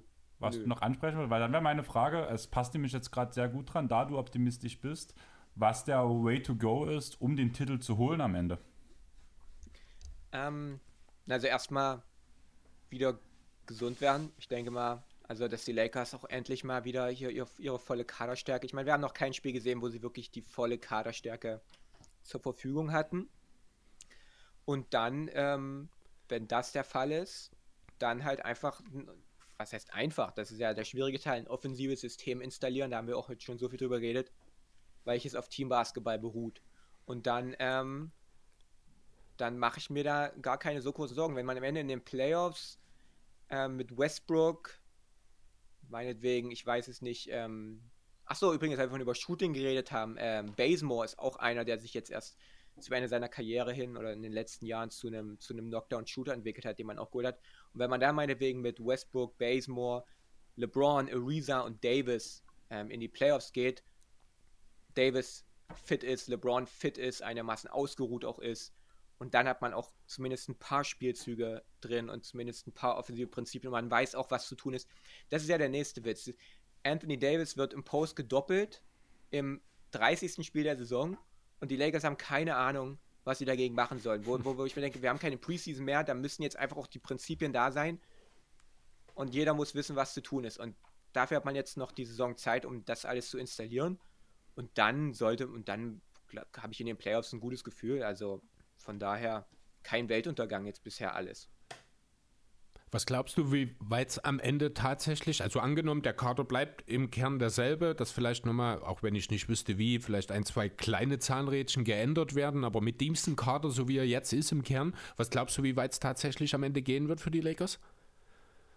Wenn sie gesund sind und, und Hm? bei 100% sind, dann glaube ich, dass sie den Westen gewinnen werden. Ich glaube weder, also ich, Okay. ich sehe Golden State nicht als, also Golden State nicht als dieses Überteam an, auch wenn sie bisher natürlich überragend spielen, aber ich glaube, dass, dass dieser Kader in den Playoffs durchaus Probleme haben wird und man hat auch in der Vergangenheit bei Curry gesehen, dass er ähm, in den Playoffs anfällig sein kann und diese Spielweise nur Shooting die ganze Zeit dir und auch wirklich mal schief gehen kann. Ähm, von daher, wenn die Warriors nichts mehr machen, halte ich sie nicht für diesen Überfavoriten. Ich glaube, dass die Lakers die Suns letztes Jahr geschlagen hätten, wenn, sie, wenn, wenn die Lakers, wenn Davis sich nicht verletzt hätte. Und ähm, ich glaube auch Utah, dass Utah Jahr für Jahr in den Playoffs Probleme hat, hat auch was mit ihrem Kader zu tun. Und der ist der gleiche wie in den letzten Jahren. Von daher glaube ich schon, dass mal die Lakers im Westen gute Chancen haben sollten, vor allem wenn Murray und Potter Jr. jetzt den Nuggets so lange fehlen, wenn Kawhi nicht rechtzeitig zurückkommt. Ähm, glaube ich schon, dass es schwer wird, ein gesundes Lakers-Team viermal innerhalb von zwei Wochen zu schlagen. Allerdings sehe ich nicht, dass sie den Titel gewinnen, weil ich glaube, dass ähm, vor allem gesunde Nets, wir müssen die Irving-Situation natürlich noch abwarten, aber Harden kommt immer mehr in diese Form rein, die er mhm. vor seiner Verletzung hatte. Und wenn Harden und, und Durant fit sind, sind Paddy Mills so spielt, das Netzteam, was ja auch wirklich verteidigen kann, was man ja auch gesehen hat, ähm, glaube ich nicht, dass die Lakers so gut sind wie die Nets und ich glaube, selbst gegen die Bucks wird es schwer. Also ich glaube, dass die Lakers das drittbeste Playoff-Team oder den drittbesten Playoff-Ausblick haben in der NBA nach den Nets, Bucks und okay. äh, ja, nach den Nets und Bucks. Ist mein, also ich bin auch sehr optimistisch. Ich bin auch ein Fan und das, ich, viele werden das als Fanboy äh, das ist genau das Wort, was ich gerade ja. äh, verwenden wollte. Ich wollte dich ja. gerade einen Fanboy nennen. Tatsächlich, ja. Also ja. ich finde das sehr, sehr optimistisch, muss ich ehrlich mhm. sagen. Ähm, Aber wie, also wie gesagt, wenn, wenn, sie fit sind, wenn, wenn sie fit sind, dann, ich, ich meine, ja, ja. In der Bubble, ich glaube, Aber dass der Kader jetzt besser ist, als er in der Bubble war, der Lakers. Und wenn, wenn LeBron oh, und ich meine, als echt? LeBron und Davis das letzte Mal, ja, wenn LeBron und Davis, das, als LeBron und Davis das letzte Mal fit waren, waren die Lakers das mit Abstand beste Team der NBA und das waren sie ja in der Bubble. Von daher glaube ich schon, das ist weit hergeholt und wie wahrscheinlich das ist, dass LeBron und Davis beide fit sind über einen zweimonatigen Zeitraum, das ist eine ganz andere Sache. Aber wenn gesund, dann ähm, glaube ich, dass der Best Case dieses Lakers-Team ist Finals. In meinen Augen. Worst Case nicht und selbst vielleicht der realistische Case ist vielleicht auch nicht Finals, aber Best Case ist Finals in meinen Augen. Ja, also da muss schon, muss schon sehr, sehr viel zusammenkommen. Ich sehe da auch weniger die Warriors als vielmehr, äh, ehrlich gesagt, die Suns momentan im mhm. Westen als Team to beat. Ähm, da das, ja, du hast schon gesagt, das hätte letzte Saison schon durchaus anders gehen, ausgehen können mit ein bisschen mehr Glück. Ähm, ich sehe halt die Suns, obwohl es im Grunde dasselbe Team ist, noch mal eine ganze Ecke stärker als letzte Saison, wenn ich ehrlich sein soll. Weil, Vor allem Booker. Ja, Booker noch mal äh, in anderer Rolle, mit weniger Verantwortung, äh, also auch mit weniger Wurfvolumen letzten Endes, finde ich, ist trotzdem besser geworden. Chris Paul ist noch viel mehr Chris Paul, als er das im letzten Jahr war. Was Echt? schon schwer möglich ist eigentlich. Okay. Ich, Chris Paul ist. Also Chris also Paul habe ich jetzt schon. Hm? Bitte? Also ich habe mir, ich habe ironischerweise heute vor, vorhin kam mein, mein All-Star-Voting-Video mit rein und ich habe überlegt, nehme ich Booker oder Paul mit rein bei diesem äh, West-Backcourt-Spot neben Curry. Ich bin so ein bisschen die Stats, ja. also Chris Paul hat letztes Jahr höheres Offensivrating, höheres True Shooting, ähm, höheres Netrating. Also Chris Paul hat mir letztes Jahr besser gefallen als dieses Jahr. Ich will nicht sagen, dass er dieses Jahr schlecht ist, er spielt wieder überragend. Aber ähm, von, und wir haben auch von Chris Paul gesehen, dass er halt auch mal wirklich abtauchen kann in, in einer Playoff-Serie wie gegen die Bucks. Da ist er ja wirklich abgetaucht. Und ob Devin Booker wirklich ähm, so überragend die Playoffs von Booker waren, da war auch noch Luft nach oben. Und in einer, in einer Playoff-Serie, wenn man sich vorstellt, dass LeBron und Davis beide zumindest in der Nähe von dem Niveau spielen, wo sie in, in der Bubble waren, dann haben die Lakers in meinen Augen die beiden besten Spieler der Serie, wenn sie gegen die Suns spielen. Und in einem 5 gegen 5 Sport wie Basketball, wenn du die beiden besten Spieler hast, dann ist das ein riesiger Vorteil. Aber rein Matchup-technisch haben die Suns, ich glaube, auch das mit Abstand beste Personal, um gerade gegen diese beiden Spieler vorzugehen. Du hast einen Aiden, stimmt, der, ich finde, stimmt super funktionieren kann defensiv gegen Anthony ja. Davis. Du hast äh, eine Wing Rotation um einen Crowder, um einen Johnson, um mir fallen Bridges. die Namen vor Schreck gar nicht ein. Äh, der beste von den drei. Was? Bridges. Bridges. Bridges. Natürlich, ausgerechnet Bridges vergesse ich. Und genau. Johnson, Cam, ähm, Cam, Johnson haben sie auch noch. Cam Johnson, genau, den hatte ich schon mit genannt. Ne? So, ähm, so. Die können durchaus äh, ein LeBron James auch, wenn er nicht in der 120-prozentigen Form ist, die er in seinen 37 Jahren noch erreichen kann, durchaus auch sehr solide einschränken. Ich glaube, Bridges hat es auch schon gemacht. Ja, und dann äh, Gut, über die Point Guard-Situation im 1 gegen 1 würde ich auch immer für Paul gegen Westbrook setzen. Ähm, und dann wird es schon relativ eng. Und dann sage ich, sind die Suns in der Situation der für mich doch relativ nicht übermäßig, aber doch recht klare Favorit. Ich gebe dir recht, im Best Case ist der Sieg in diesem Matchup drin und auch da, Finals, gebe ich dir recht, ist wahrscheinlich auch im Best Case kein Sieg drin. Also ich gehe mit deinen Punkten mit, finde aber alles vielleicht eine kleine Nummer weiter unten. Ganz kurz, ähm, zu dem Punkt Chris Paul, da will ich was dazu sagen. Einfach, ich finde, Chris Paul spielt diese Saison, blöd gesagt, nach dem Sprichwort, das Pferd springt nur so hoch, wie es muss. Wenn ja. Chris Paul gefordert war diese Saison, hat er auch seine Leistung gebracht. Ja, und sonst versucht er, finde ich, das hat mir auch in einem Pod vor kurzem, immer mehr Verantwortung an Booker abzugeben, mhm. dass er mehr das Playmaking übernimmt, dass er seine Mitspieler mal einsetzt, dass er halt eigentlich das, was Paul mal in seiner Prime gespielt hat, versucht er gerade an Booker zu äh, abzugeben, ihm das beizubringen, weshalb Booker immer besser wird, finde ich, gerade im Laufe der Saison, während Paul, wie du jetzt gerade sagtest, bei, gegen die Bucks langsam abtaucht so ein bisschen und nur sein Spiel spielt, wenn er es muss, ähnlich wie es Lowry gerade in Miami macht, finde ja, ich da genau. auch ein sehr gutes Beispiel. Ja. Und wenn wir bei hundertprozentig fitten Kadern sind, muss ich trotzdem wirklich sagen, dass ich denke, dass meine Clippers, wenn ein Kawhi fit ist, wenn ein Paul George fit sind, das unangenehmste Matchup sein müssten. Auch einfach aufgrund von diesem Schritt, den auch Subac als Rindy Rim Defender gemacht hat in dieser Saison. Das ist genau die Frage, die ich gerade hatte. Das wird dann, äh, oder besser gesagt der Gedanke, das wird dann halt davon Abhängigkeit, äh, abhängig sein, wie gut Subac mit Davis dann defensiv umgehen kann. Ja, das könnte das Zünglein an der Waage werden dort. Aber auch da hatte ich schon mal das Thema, dass zum Beispiel ein Paul George und Kawhi nicht so viel kleiner sind als zum Beispiel ein Anthony Davis. Und da kannst du einen, tust du eigentlich, also sag ich mal, Kawhi zum Beispiel auf Anthony Davis am Anfang. Hat er das nicht auch schon regelmäßig gemacht in der Vergangenheit? Mhm. Ne? Ja und Paul George auf LeBron. Ja, stimmt. Und dann ist das eine ähnliche Situation wie auch mit den Suns. Das stimmt. Ja, die, an die Clippers habe ich auch kurz genau, gedacht. Danach aber hast du noch Marcus Morris, der auch ein guter Verteidiger sein kann, auch wenn er dieses Jahr ein bisschen ah, unter seinen Möglichkeiten nicht, spielt. Ist nicht Morris der, der selbsternannte LeBron-Stopper, der es eigentlich gar nicht ist? In Boston war das ja. Ja, genau. Ja.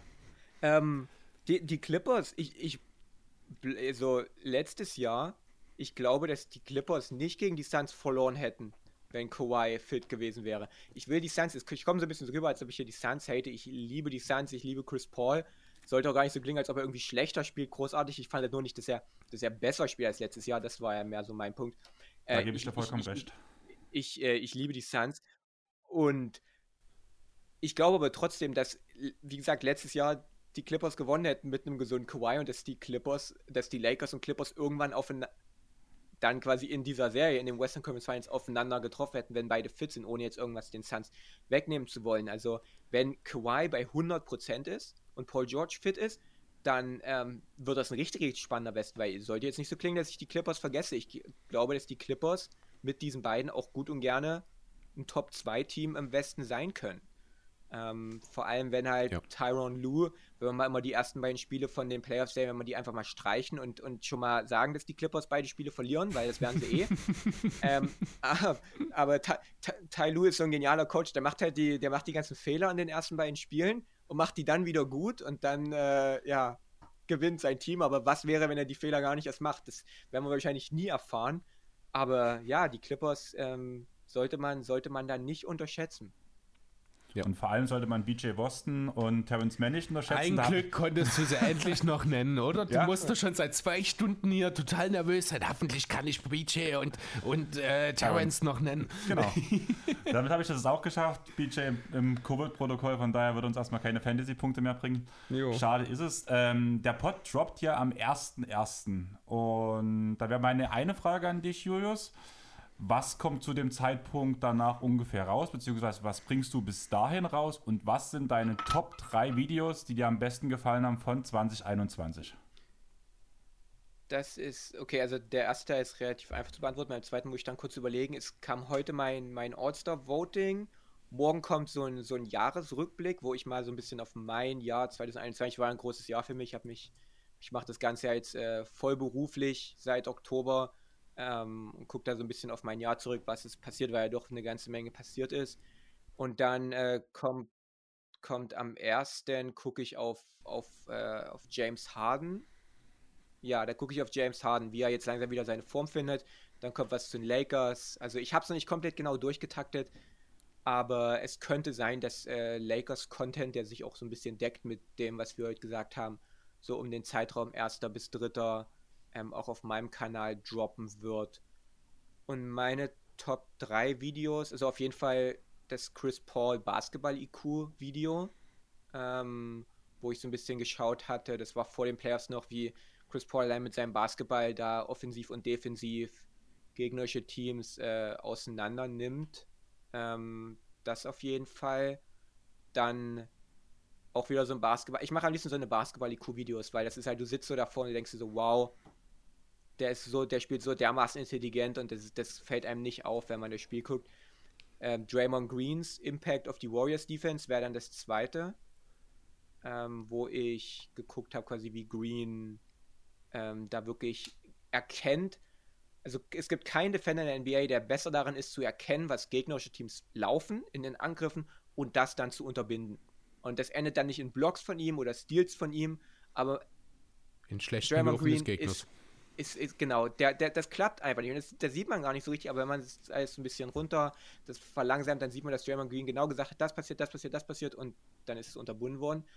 Und ich glaube, das dritte ist äh, Currys Gravity. So, so eine Videos mache ich auch mal am liebsten, wo man sehen kann, ähm, wie, was Steph Curry für eine wahnsinnige Gravity hat, wie er sich bewegt, zwei Verteidiger folgen ihm und dadurch wird ein anderer Spieler frei.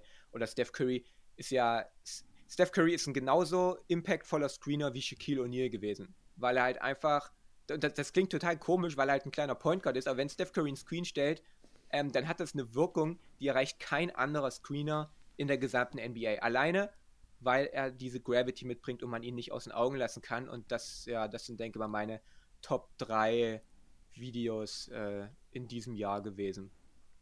Ich bin ein bisschen enttäuscht, dass Baby Kawaii nicht dabei ist, muss ich sagen. Aber. Äh, ja.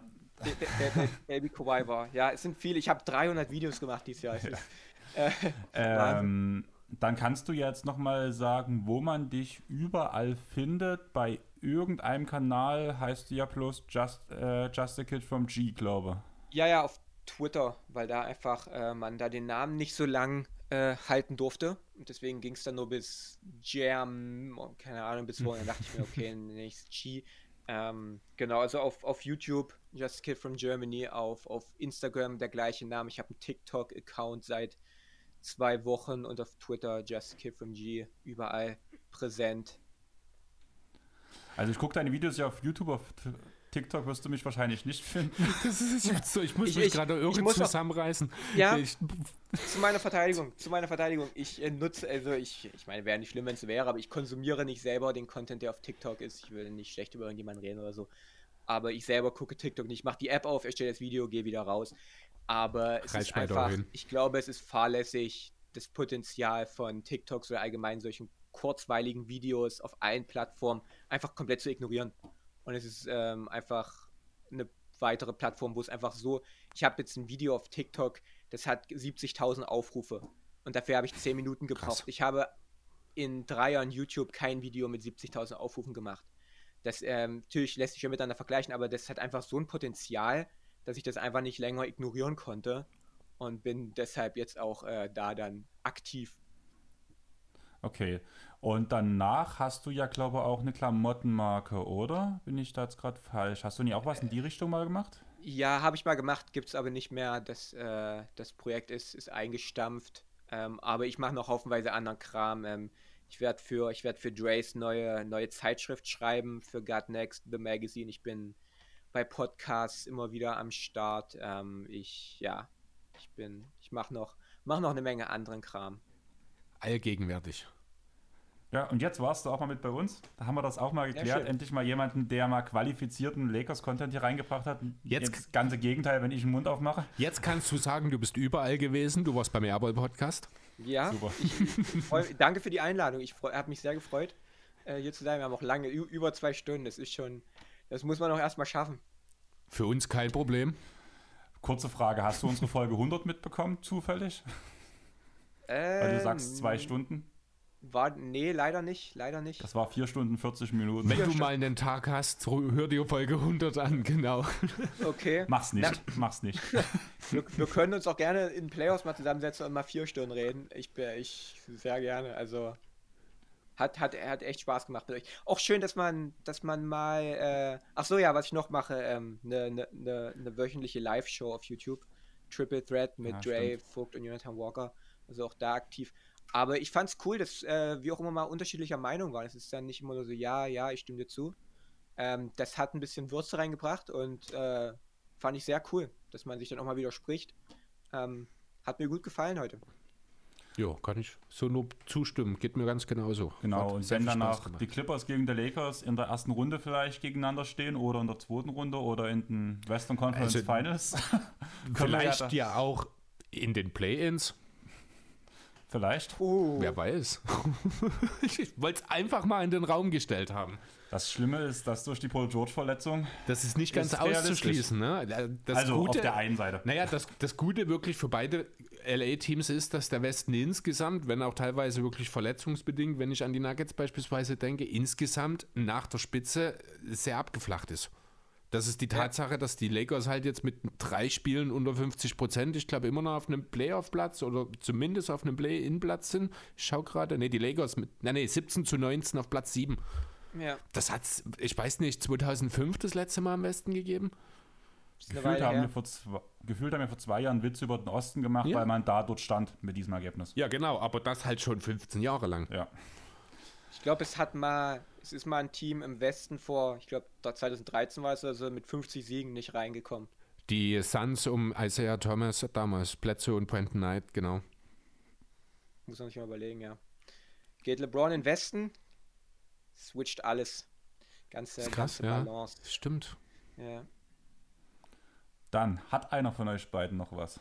Nee, Wollt ihr noch irgendwas droppen oder irgendwas ankündigen, was kommt, was. Nö, von mir aus nicht.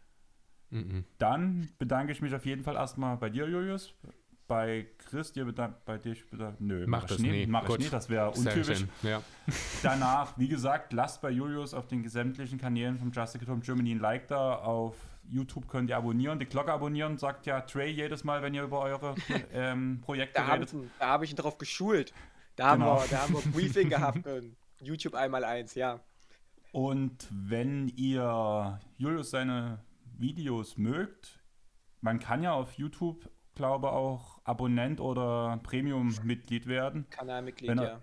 Wenn euch das gefällt, was er macht, dann tut auf jeden Fall auch dort das Premium, die Premium-Mitgliedschaft abschließen. Sowas gibt es bei uns halt nicht.